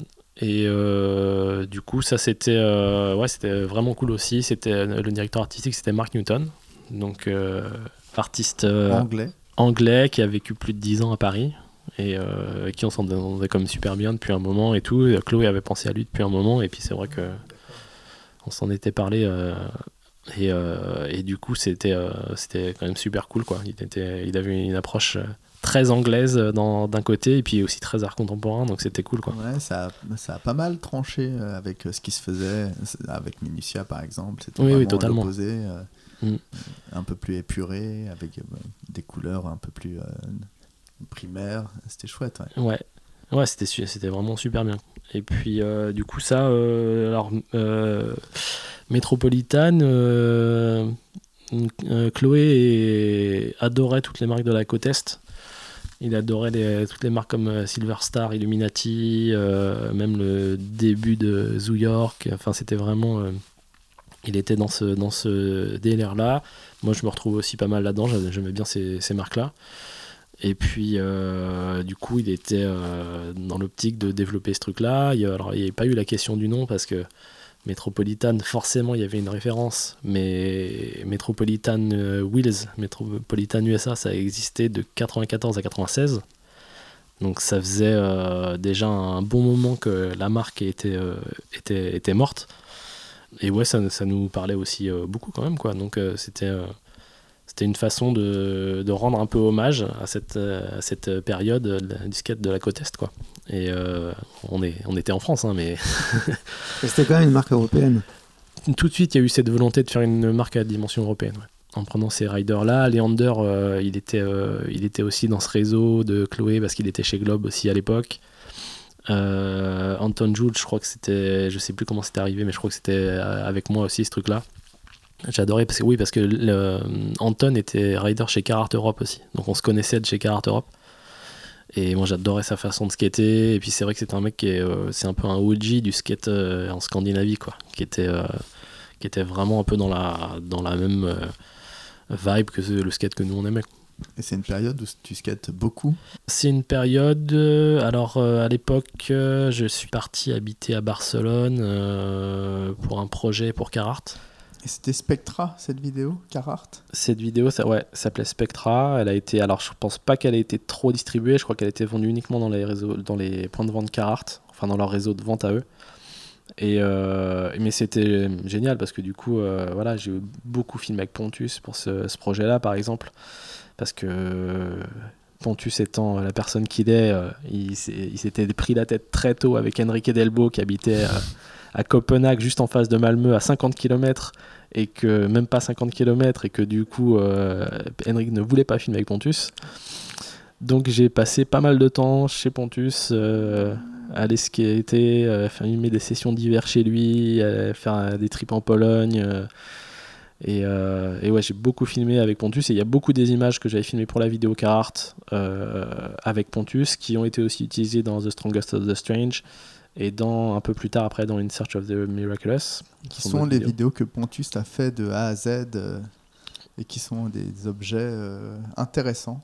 Ouais, qui sont, complètement. euh, ouais. qui sont à la limite de l'art vidéo pour moi. Qui sont, Ouais, c'est assez expérimental avec des, des, des images de sa famille. C'est assez troublant, ouais. beaucoup d'archives en Super 8 et il filmait beaucoup aussi en Super 8 euh, Pontus et très difficile à vivre en tant qu'individu mais sa démarche m'a toujours euh, vraiment intéressé et, et puis il a une énergie qui, est- qui était incroyable quoi donc euh, il se passait toujours quelque chose quoi Ouais, le format de Spectra, c'était très différent de ce qui se faisait. C'était bah il y a eu y avait une partie euh, un peu plus vidéo de skate euh, conventionnelle euh, qui était avec des vrais parts très structurés et puis à côté il y a eu il y a eu une version que moi j'ai fait aussi euh, avec d'autres parts parce qu'on avait un peu scindé le, le, le team et les parts parce qu'il y avait vraiment trop de monde pour faire un seul film. Et puis après il y avait tous les projets spéciaux Carhartt, donc il y avait plein de petits films. euh, sur- Mhm. Il y avait un petit truc sur Pontus, un petit truc sur Scott Bourne, il y avait un petit truc sur le White Project qu'on avait fait avec Bertrand Trichet à l'époque en photo, donc on avait beaucoup documenté en Super 8, en 16 mm. Et puis euh, ouais c'était plein de petits films comme ça et ça donnait un, un peu euh, voilà un patchwork de, de plein de choses différentes quoi. Et en vidéo, est-ce qu'il y a deux, trois personnes que tu citerais qui t'ont vraiment impressionné et des tricks que tu as pu filmer qui, qui te restent? Euh, alors pas des tricks en particulier, mais euh, ouais, alors j'ai des sessions qui me restent en tête. J'étais parti une année pendant une, une tournée d'IVS euh, Europe et, US, ils avaient mélangé les deux teams. Et on avait fait avec. euh, alors Cédric Violet était venu avec moi pour faire les photos et moi je faisais la vidéo. Et on avait fait la France et l'Espagne sur cette tournée-là. C'était DVS Eurotour, euh, je sais plus quelle année. Et euh, du coup, c'était un, un report moi que j'ai fait qui a fini dans- qui, est, qui est passé dans 411. Et je me souviens euh, que c'était une période où Jean-Phi Triolier était chez Le fameux DVS. Jean-Philippe Triulier de Bordeaux. Voilà, et c'était hallucinant parce que sur ce tour-là, il y avait Jeremy Rogers, il y avait Steve Berra, il y avait Kerry Gates. C'était une grosse période de DVS, la deuxième grosse période de DVS qui n'avait rien à voir à ce que c'est au- avec ce que c'est aujourd'hui. Voilà. et, euh, et donc, euh, ça, nous, on, avait commencé ce tour-là sur la démo qu'il y avait eu à Bercy, où déjà Jean-Phi avait, ouais. avait Les commencé- blocs avaient été sacrément rossés. voilà, Jean-Phi avait donné, commencé à donner le ton un peu de, de la tournée. Et pendant toute la tournée, ça a été dingue. Et je me souviens de, de sessions, surtout dans le sud. On était, alors je crois qu'on était à côté de Montpellier. On était allé dans un hangar Euh, En côté, construction. ouais, c'était avec des poutres rouges. Voilà, et en fait il y avait un espèce de gap entre deux niveaux, que les travaux, en fait il y avait tout un, un, un- un vide vraiment, et, et euh, Jean-Phi a atomisé le spot, c'était complètement dingue. Alors on avait Jeremy Rogers qui faisait tous les tricks du monde, mais sans popper, qui se laissait tomber, Ils faisaient des tombettes, ouais. voilà, et, euh, et on avait Jean-Phi qui replaquait deux mètres plus loin avec une amplitude de dingue sans regarder où il allait. Euh, Il y avait lui pas qui avait mis des bons trucs et tout, mais et Steve Berra aussi, mais Steve Berra, ouais. mais Jean-Phi était mais tellement La au-dessus. photo du switch flip euh, dans Sugar, je crois. ouais. Ou un- peut-être une pub DVS euh, complètement incroyable. ouais. Ouais. Le spot était chaud. Il y avait un gros vide. euh, Et donc ça c'est ouais ça c'est vraiment une session dont, dont je me souviens qui était assez mémorable.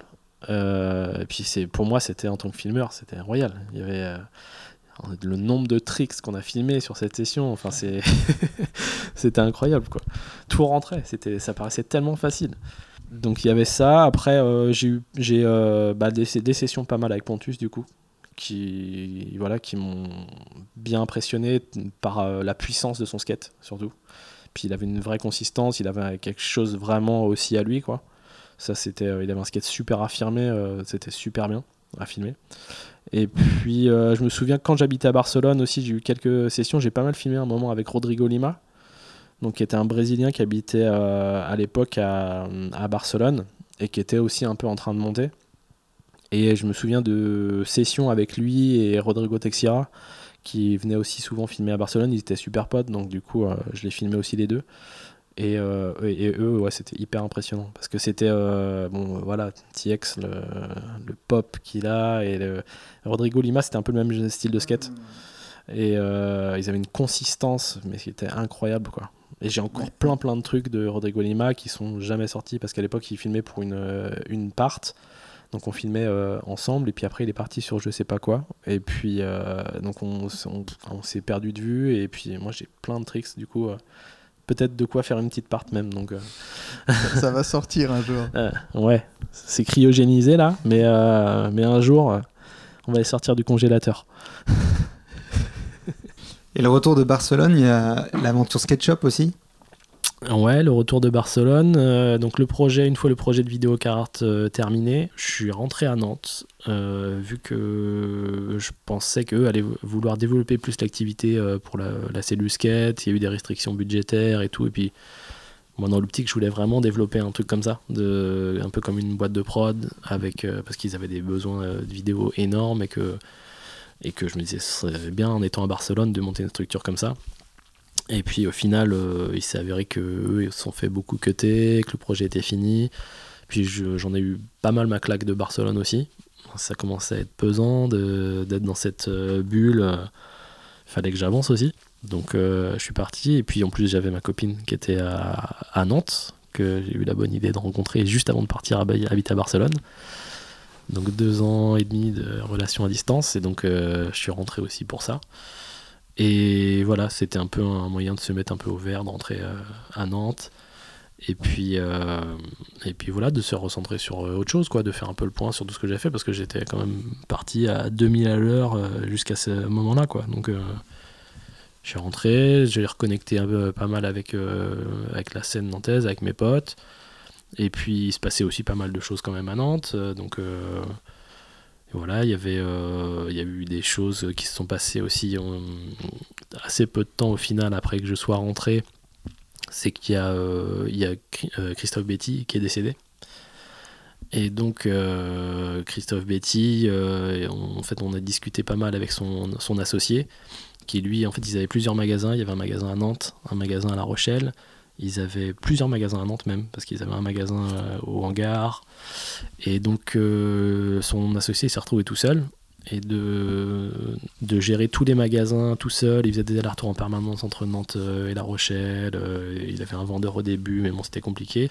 Puis il en a eu un peu marre. Lui, il, avait, il avait plus ou moins déconnecté quand même avec Nantes. Et donc il m'a proposé à moi de reprendre le magasin. Donc c'était euh, Sirocco, ça ça faisait quoi 18 ans qu'ils étaient à Nantes. C'était mon premier sponsor. Enfin, mon premier sponsor, ils ont. C'est pas mon premier sponsor, mais ils m'ont. Christophe m'avait vraiment mis le pied à l'étrier quand même. Donc, euh, jusqu'à ce qu'il soit décédé, j'étais encore dans le team. Quoi. Il y avait Thibaut Fradin qui lui avait monté son shop. Qui Milk. Milk, voilà, c'est ça. Donc ça faisait pas mal d'années, enfin ça faisait quelques années déjà que lui avait monté son shop. Et je sais qu'il avait un, il avait un projet de monter un skate shop parce que son magasin était à la base un skate shop, mais c'était vachement orienté vers le- les sneakers. Et bon, à l'époque, il y avait une- un truc entre Christophe et Thibaut. Et, Deux enfin, SketchUp dans la même ville, c'est jamais Bah, très simple. entre Christophe et tous les autres shops déjà de la ville, il y avait un problème. enfin voilà, il était quand même euh, très militant, très. euh, intense. Ouais, ouais, voilà, mais c'est vraiment ce truc de sa génération aussi. hein. Enfin, tu regardes les gars de, son, de sa génération, voilà, ils sont, c'était une vraie bataille d'avoir le SketchUp. Il y avait un, puis il y avait, il plaçait vraiment le SketchUp euh, avec un rôle super important pour la scène locale et, tout ça. Donc, et puis il avait monté tout un système aussi. C'est lui qui avait milité pour qu'on ait les skateparks, pour que ça se passe bien pour la scène euh, locale, quoi. Donc, euh, donc il y a un autre SketchUp qui arrive en face. Thibaut qui est un, de ses anciens riders un de ces vendeurs qui est parti de chez Sirocco pour aller bosser chez Milk. Enfin, il y avait. Voilà, c'était un peu compliqué. Vu que Thibaut voulait euh, monter un SketchUp et que moi, il m'a son associé de Christophe m'avait proposé de reprendre le magasin, euh, bah, on a discuté. il a fallu faire un peu de médiation pour que les gens se reparlent déjà. Et puis, euh, et puis du coup, il nous a fait un, deal euh, incroyable. Mais vraiment, c'était l'opportunité en or. pour qu'on reprenne le magasin. Donc nous, on voulait pas le reprendre sous le nom Sirocco. Donc on a monté un truc avec Thibaut, qui s'appelait Click, qui était qui gardait le même local, donc à 50 mètres du Street Park de Nantes. Thibaut, lui, travaillait euh, beaucoup avec Milk, parce que son, magasin Milk, il, tourne quand même euh, énormément. Et, euh, et par contre, moi, voilà, j'étais déjà dans ce truc où mon activité principale, c'était quand même la réalisation de, de films, donc skate ou pas skate, mais c'était quand même ça le gros de mon activité. Et je lui avais dit que voilà, moi je, je saisissais l'opportunité, c'était quand même vraiment cool. de faire ce projet-là, mais que ce- ça pourrait pas être mon activité principale, ça resterait un- une activité secondaire, quoi. Mhm. Mais c'était quand même une, une opportunité incroyable. Ouais, c'était une bonne expérience. Ah ouais, c'était génial. C'est là, tu es toujours lié à Carhartt À ce moment-là, Ouais. à ce moment-là, euh, non, j'ai commencé à faire mon, non, je suis plus, euh, j'ai plus de contrat avec euh, Carhartt à ce moment-là. Euh, j'ai, euh, ça a dû, le contrat avec Carhartt, il a peut-être duré 6 mois. Ils avaient plus autant besoin de moi de toute façon, quoi. Donc, euh, faisaient autre chose. Il y, y avait, Bertrand Trichet qui était rentré aussi chez Carhartt à ce moment-là, qui bossait beaucoup avec euh, Lars, le gars qui est- Lars Grive, qui était le gars qui s'occupait de, la section skateboard chez Carhartt. Donc euh, j'ai eu quelques petits projets euh, euh, plus sporadiques quoi. Mais le- ouais du coup on a fait ce, shop euh, ensemble avec euh, on a pris un vendeur au début vu que moi je pouvais pas être au comptoir. Et voilà, on avait un, on, avait un truc très précis. Donc on avait branché Seb Caldas, donc c'est lui qui nous a fait toute l'identité du magasin une fois qu'on a trouvé le nom. Avec euh, les logos, les boards, on a fait beaucoup de boards avec le magasin. Ah, ouais. Et donc c'était euh, très inspiré par l'univers de la photo, euh, le lien à l'image. Moi je voulais absolument garder ça, c'était mon univers aussi quoi. Et ça a branché Thibaut, ça me permettait d'exploiter un concept aussi différent de ce qu'il faisait avec Milk. Et... Donc on a eu un team pareil avec la scène euh, locale nantaise, ça c'était cool. Et ça dure combien de temps? Click, ça a duré jusqu'à ce que je vienne habiter euh, à Paris en fait. Donc je suis venu ici à ça fait ça fait 5 ans là, tout juste. Que je suis, euh, que je suis ici et quand je suis parti j'ai revendu mes parts à Thibaut parce que du coup bon déjà plus ça allait moi j'avais de temps de toute façon pour le magasin et puis euh, voilà faut être réaliste c'est clair que Thibaut il a besoin d'un associé euh, actif et euh, au sein du magasin et, voilà moi je pouvais plus quoi donc mais je regrette pas l'expérience SketchUp, c'est juste voilà, c'est je suis quand même super content d'avoir saisi l'opportunité, il fallait le faire parce que je pense que voilà, il fallait que tout le travail de Christophe et de, et de Pierre son associé, il fallait pas que ça, ça tombe complètement aux oubliettes et que ça devienne une boulangerie comme ça.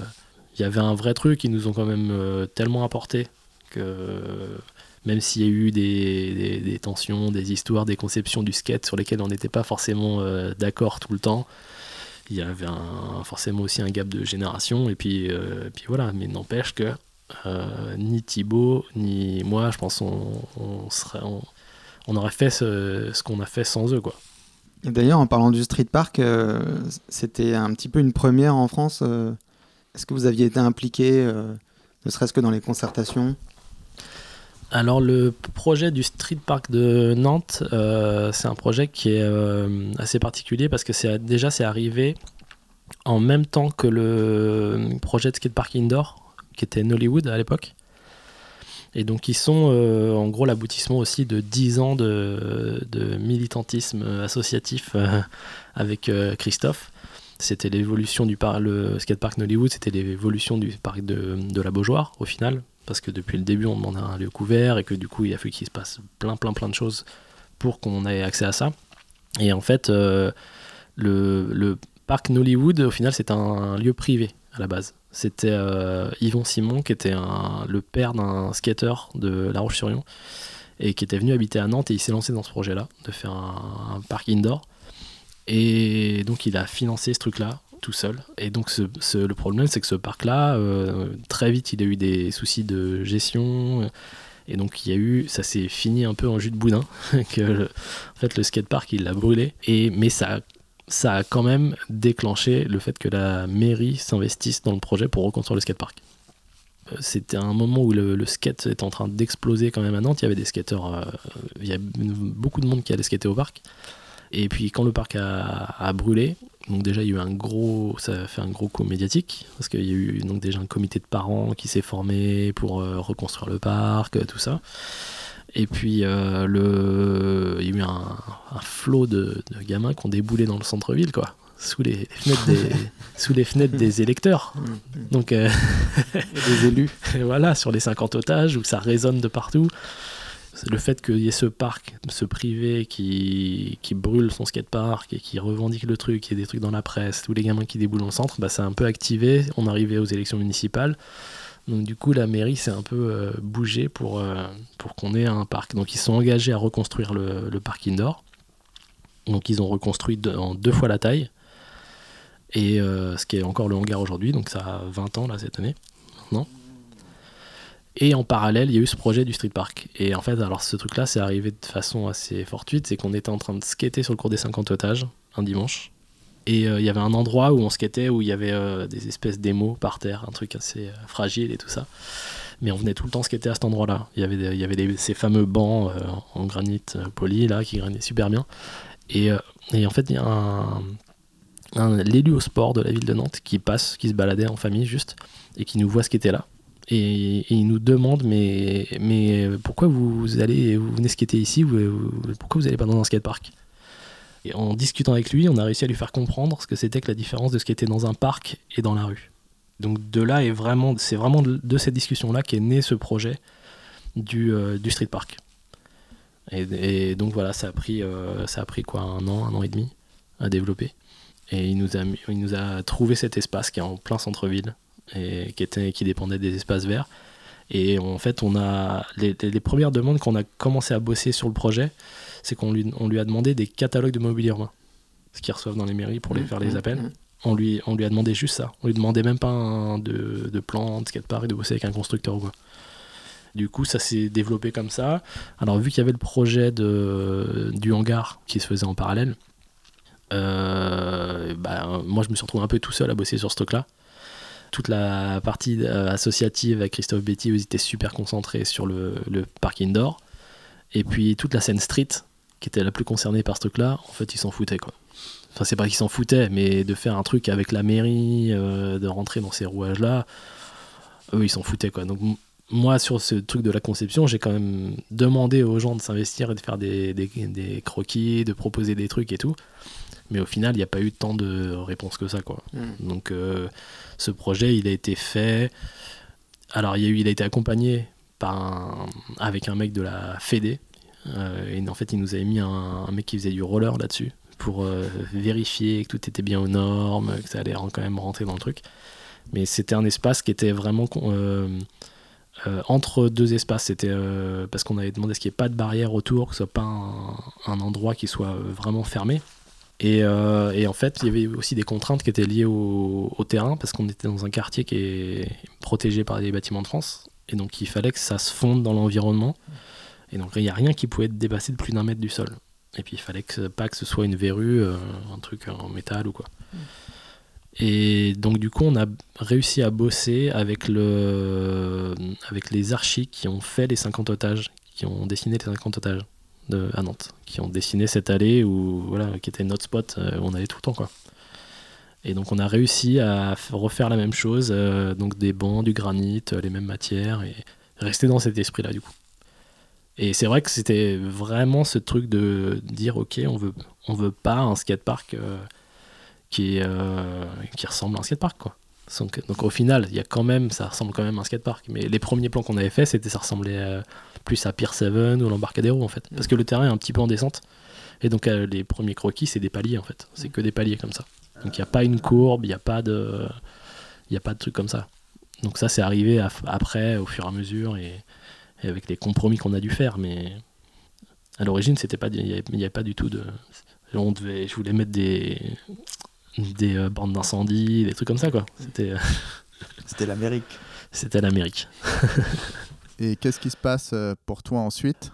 En 2012, on a euh, eu le désir avec euh, Chloé Bernard, qui était le fondateur de Metropolitan, un des fondateurs de Metropolitan sur la première période, de relancer le, projet. On avait un petit goût un petit peu de, pas fini, quoi, d'être un peu sur notre fin. Et en fait, ça faisait un petit moment qu'on en parlait déjà avec Chloé, parce que sur la première période, Metropolitan s'était arrêté en 2009. Du coup, on, en parlait quand même souvent de se dire ouais, on a arrêté ça un peu en cours, c'est con, ce serait bien qu'on reprenne et tout ça. Euh, et, en fait, à ce moment-là, il y a eu. Euh, Chloé m'a dit avoir euh, discuté avec Rémi Sarda, qui est un ancien skater de Rennes, qui est un des, des, fondateurs de The Edge, la compagnie qui ah. fait des skateparks je sais pas si ça existe encore, c'était un gros truc euh, qui faisait beaucoup beaucoup de choses en France. Ouais, ouais, bah ça existe encore du coup. Euh, donc, et puis ils font. alors ils faisaient surtout des skateparks en bois et puis ils font un peu du béton aussi maintenant. Donc Rémi, lui, apparemment disait à Chloé qu'il avait adoré euh, Metropolitan, ce qu'on faisait à l'époque, euh, et qu'il était intéressé pour nous aider à relancer. Donc, euh, donc on en a rediscuté tous les trois. On s'est, on s'est rencontrés et puis voilà, il avait, Rémi avait une société qui était en, sommeil, donc il avait un peu un cadre déjà pour nous. Il avait, il avait le siège de The Edge où il y avait un grand hangar où il y avait de la place pour nous pour avoir un stock. Donc en fait, toutes les conditions étaient un petit peu là pour qu'on puisse euh, relancer le, projet. Quoi. Donc 2012, on, relance avec une optique un petit peu différente. Là, l'idée, c'était de, de faire quelque chose euh, après moi, après avoir euh, été dans pas mal de teams un peu différents et des teams des fois un petit peu décousus ou c'est même si les gens étaient cool, c'était pas forcément des teams qui avaient été montés selon vraiment les affinités des gens. Là, je me suis dit, bon, euh, on, va faire un team euh, pour, pour, euh, où on va réussir à bien s'entendre. quoi. On va faire un truc entre potes. On cherchait pas forcément à faire un, truc qu'avec des, des jeunes tueurs ou on voulait avoir, faire quelque chose qui avait un peu plus de fond, avec des gens qui avaient un peu plus de, parcours dans le skate. Et puis du coup, c'est comme ça qu'on s'est retrouvé avec euh, donc euh, dans le projet métropolitain. Euh, moi, je m'occupais surtout du team et puis un peu de toute l'image de la marque et de faire la vidéo et tout ça. Donc on a remonté un team avec Yann Garin, Vincent Bressol, Jichi Rousseau et Lee Smith qui Lee Smith est arrivé dans, dans l'histoire parce que c'était mon, Smith, voilà c'était en fait il s'avère que Lee Smith on est on habitait à Barcelone au même moment. Il a été mon coloc pendant euh, quelques mois. Et on se voyait souvent parce que du coup c'était là aussi la clique avec euh, Vincent, avec euh, c'est aussi par affinité, on était tous de la même génération. Finalement, vous étiez trentenaire plus ou moins. Alors, quand on a relancé Metropolitan, tous les pros avaient plus de 30 ans. Ce qui était assez inédit pour l'époque. Nous, on voulait développer un peu un créneau comme ça, mais bon, c'est vrai qu'il y avait personne d'autre qui faisait ça, quoi. C'était un truc, enfin en France en tout cas, et puis c'était, oui, il y avait on s'était dit, on va, on, va essayer de jouer sur autre chose. Quoi.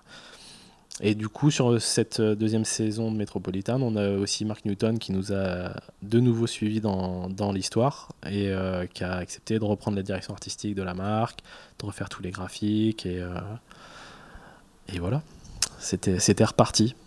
Et ça dure combien de temps?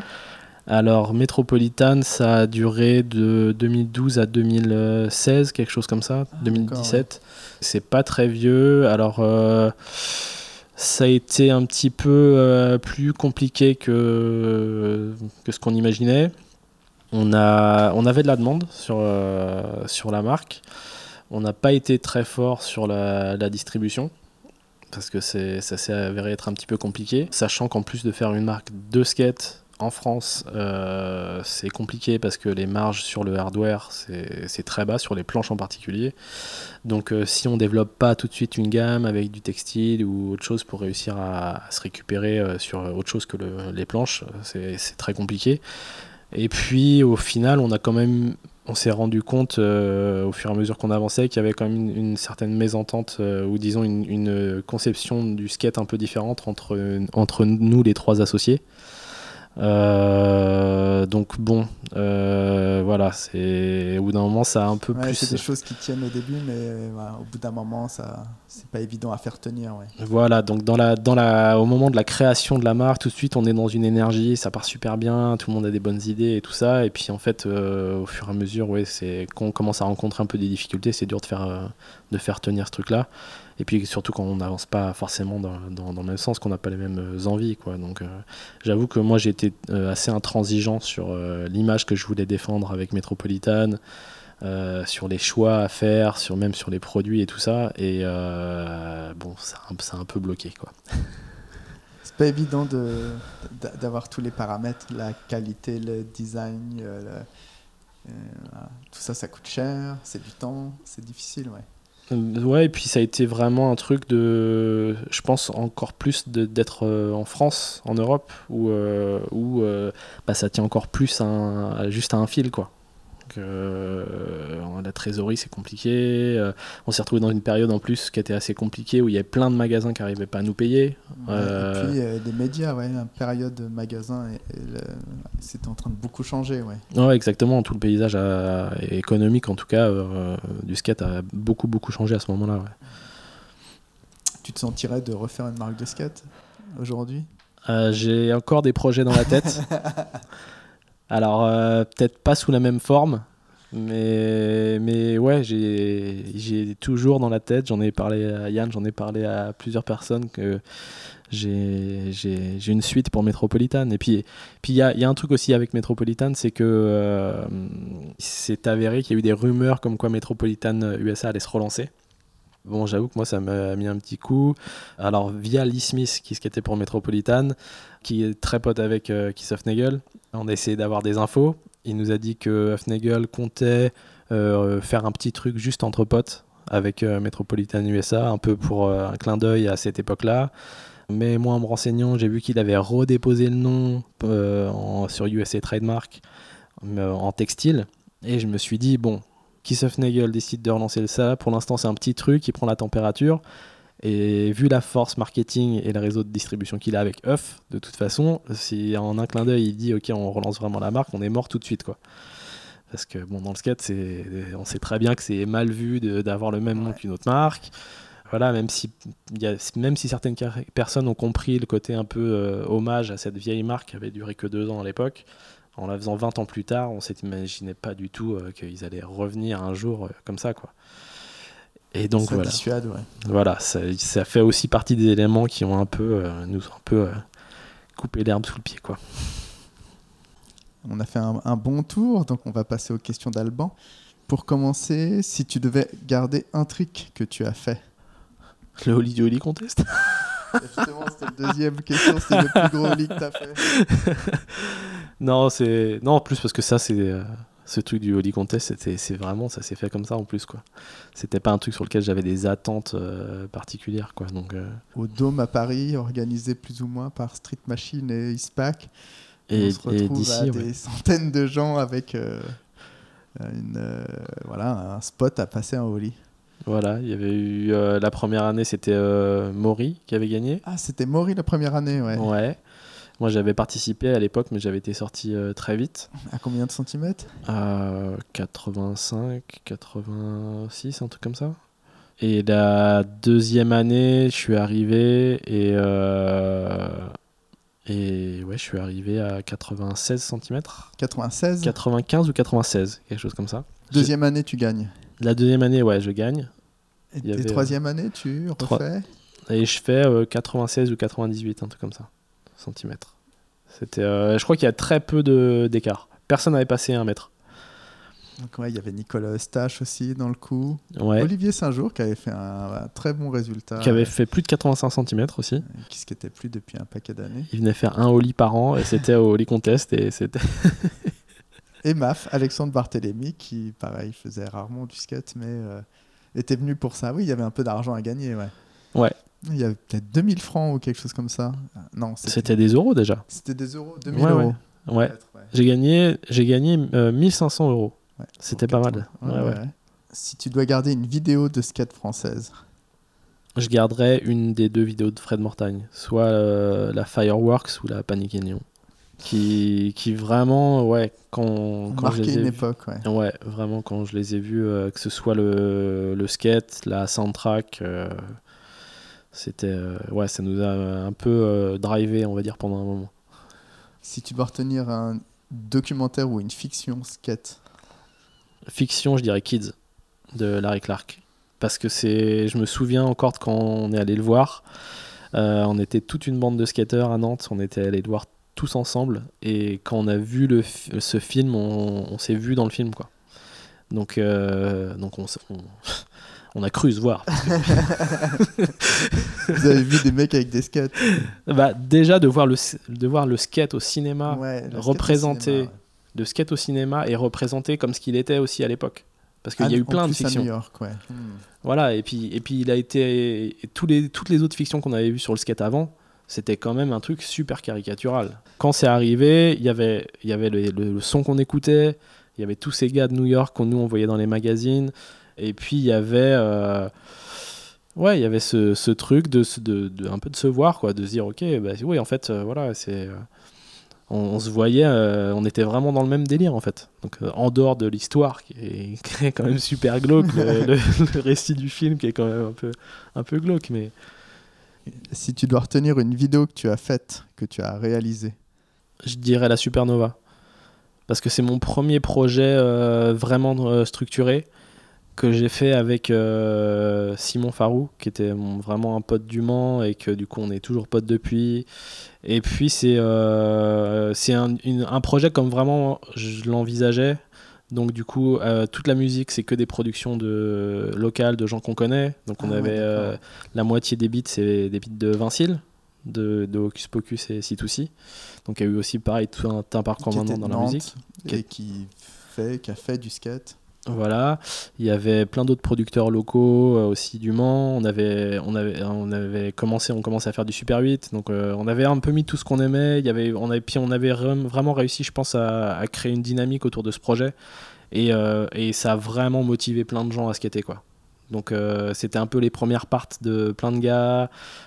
C'est vraiment pour toute la dynamique qu'il y a eu autour que pour moi c'est un de mes meilleurs projets quoi. C'est que j'ai pas ressenti autant de motivation sur, euh, de la part de tout le monde et, et réussi à fédérer autant de gens euh, après que ce projet-là. J'ai eu plein d'autres projets où j'ai fait, il y a des trucs, des, vidé- des vidéos de tour, des vidéos de marque et tout ça, mais tu sens pas la même énergie en fait. Si tu dois garder un vidéaste, Bah pour moi voilà un des, euh, un des vidéastes de skate euh, qui m'aura le plus marqué, c'est clairement je pense French Fred. Fred Mortagne, Voilà, Fred Mortagne, parce que pour moi, il a, il a euh, vraiment apporté des évolutions sur la façon de filmer le, skate. En dehors du fait qu'il ait révélé aussi euh, toute une scène, qu'il ait contribué à révéler toute une scène, via d'ailleurs les vidéos euh, et, et Fireworks. et Fireworks. Euh, Voilà. Et puis il y a une continuité dans son travail, quoi. Il y a une vraie, euh, il y a une continuité. Et puis il y a une, euh, sur les gens qu'il a filmés, sur et puis sur le cette, ces évolutions qu'il a apportées, quoi, sur le la technique. Il y a toujours eu un, un petit truc.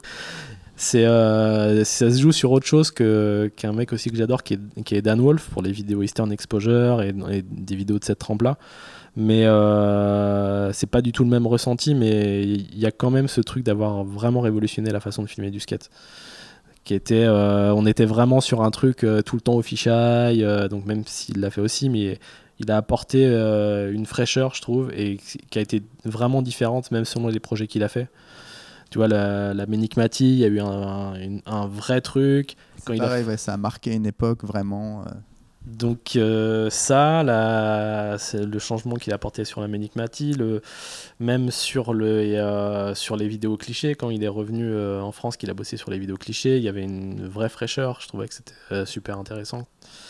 Et donc le Fred Angle, qui, était, un peu, qui a été un peu copié dans tous les sens par la suite, donc était donc le fait de, de shooter le skate en travelling sans fisheye, donc en long lens, et de, de le suivre de loin en bougeant. de le suivre de loin en travelling et de réussir à zoomer aussi en même temps.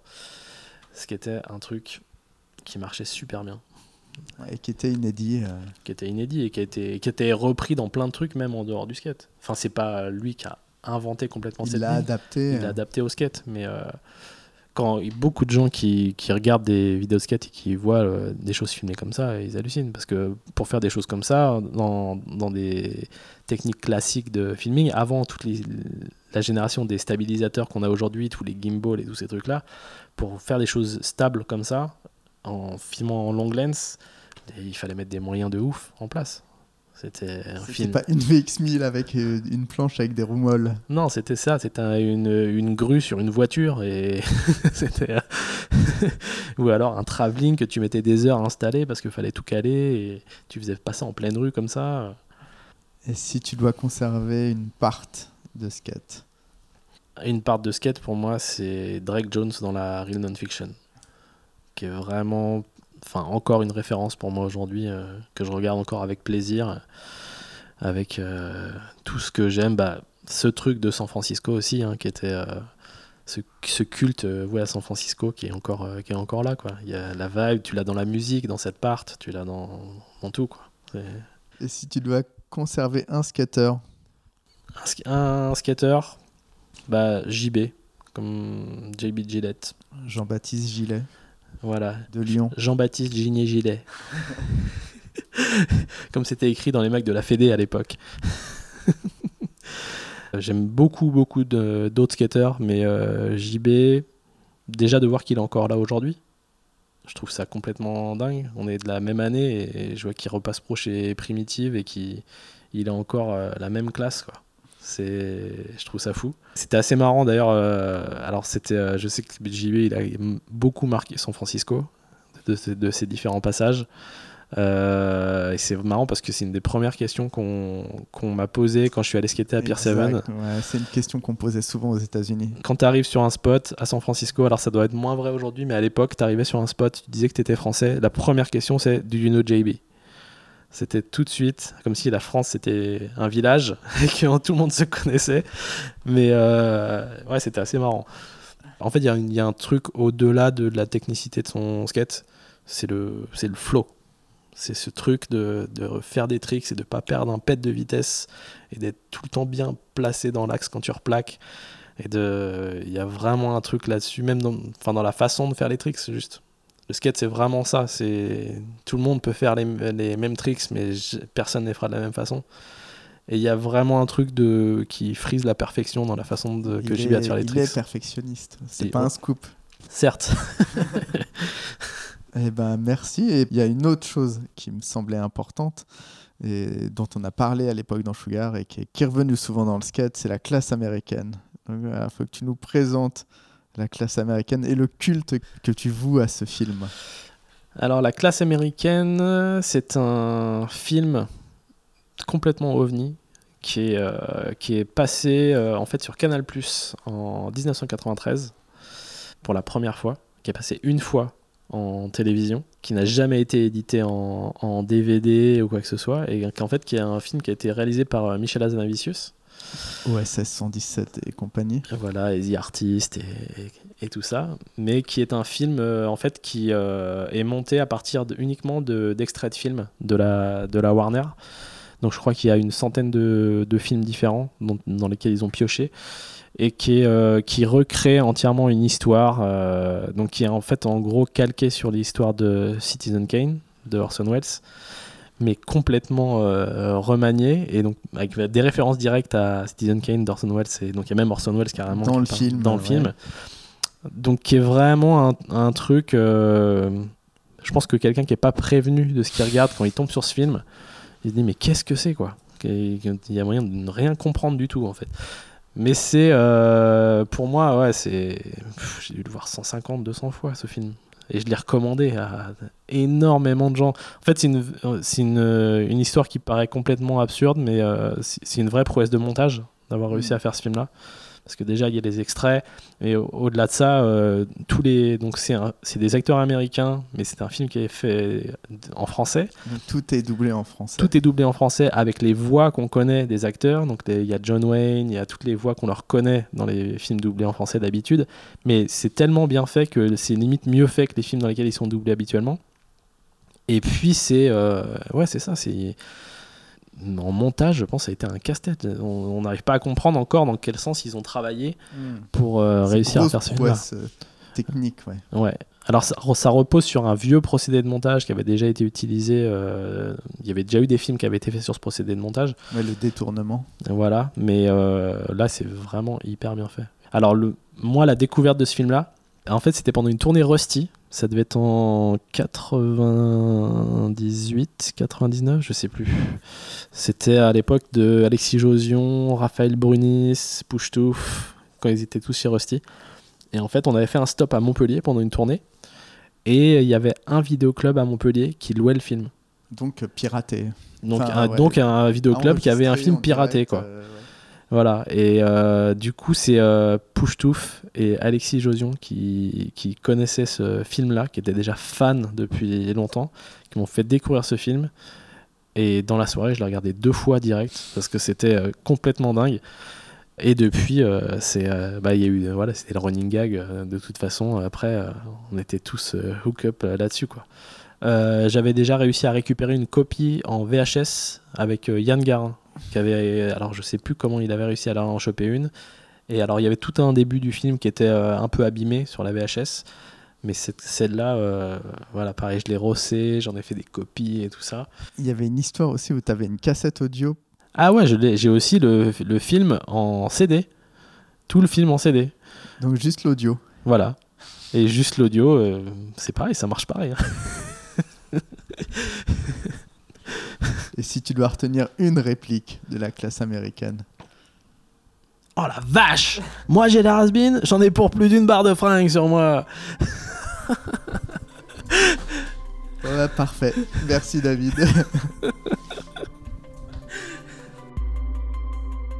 voilà, Big Spin, c'est terminé pour aujourd'hui. Merci de votre attention. On remercie Dave pour son accueil, Mehdi Pinson pour le jingle, Mathias Eno pour les conseils. On s'excuse de vous avoir fait autant patienter, on va mettre les bouchées doubles pour vous faire des surprises. Ce jeudi commence le Paris Skate and Surf Film Festival à Paris. Soyez curieux et allez jeter un œil. Big Spin, ça s'écoute sur SoundCloud, YouTube, iTunes et Spotify. N'hésitez pas à liker, mettre des étoiles et vous abonner. Le Bigger Spin, c'est sur Live Skateboard Media. On vous remercie de votre fidélité. On vous dit à dans 15 jours.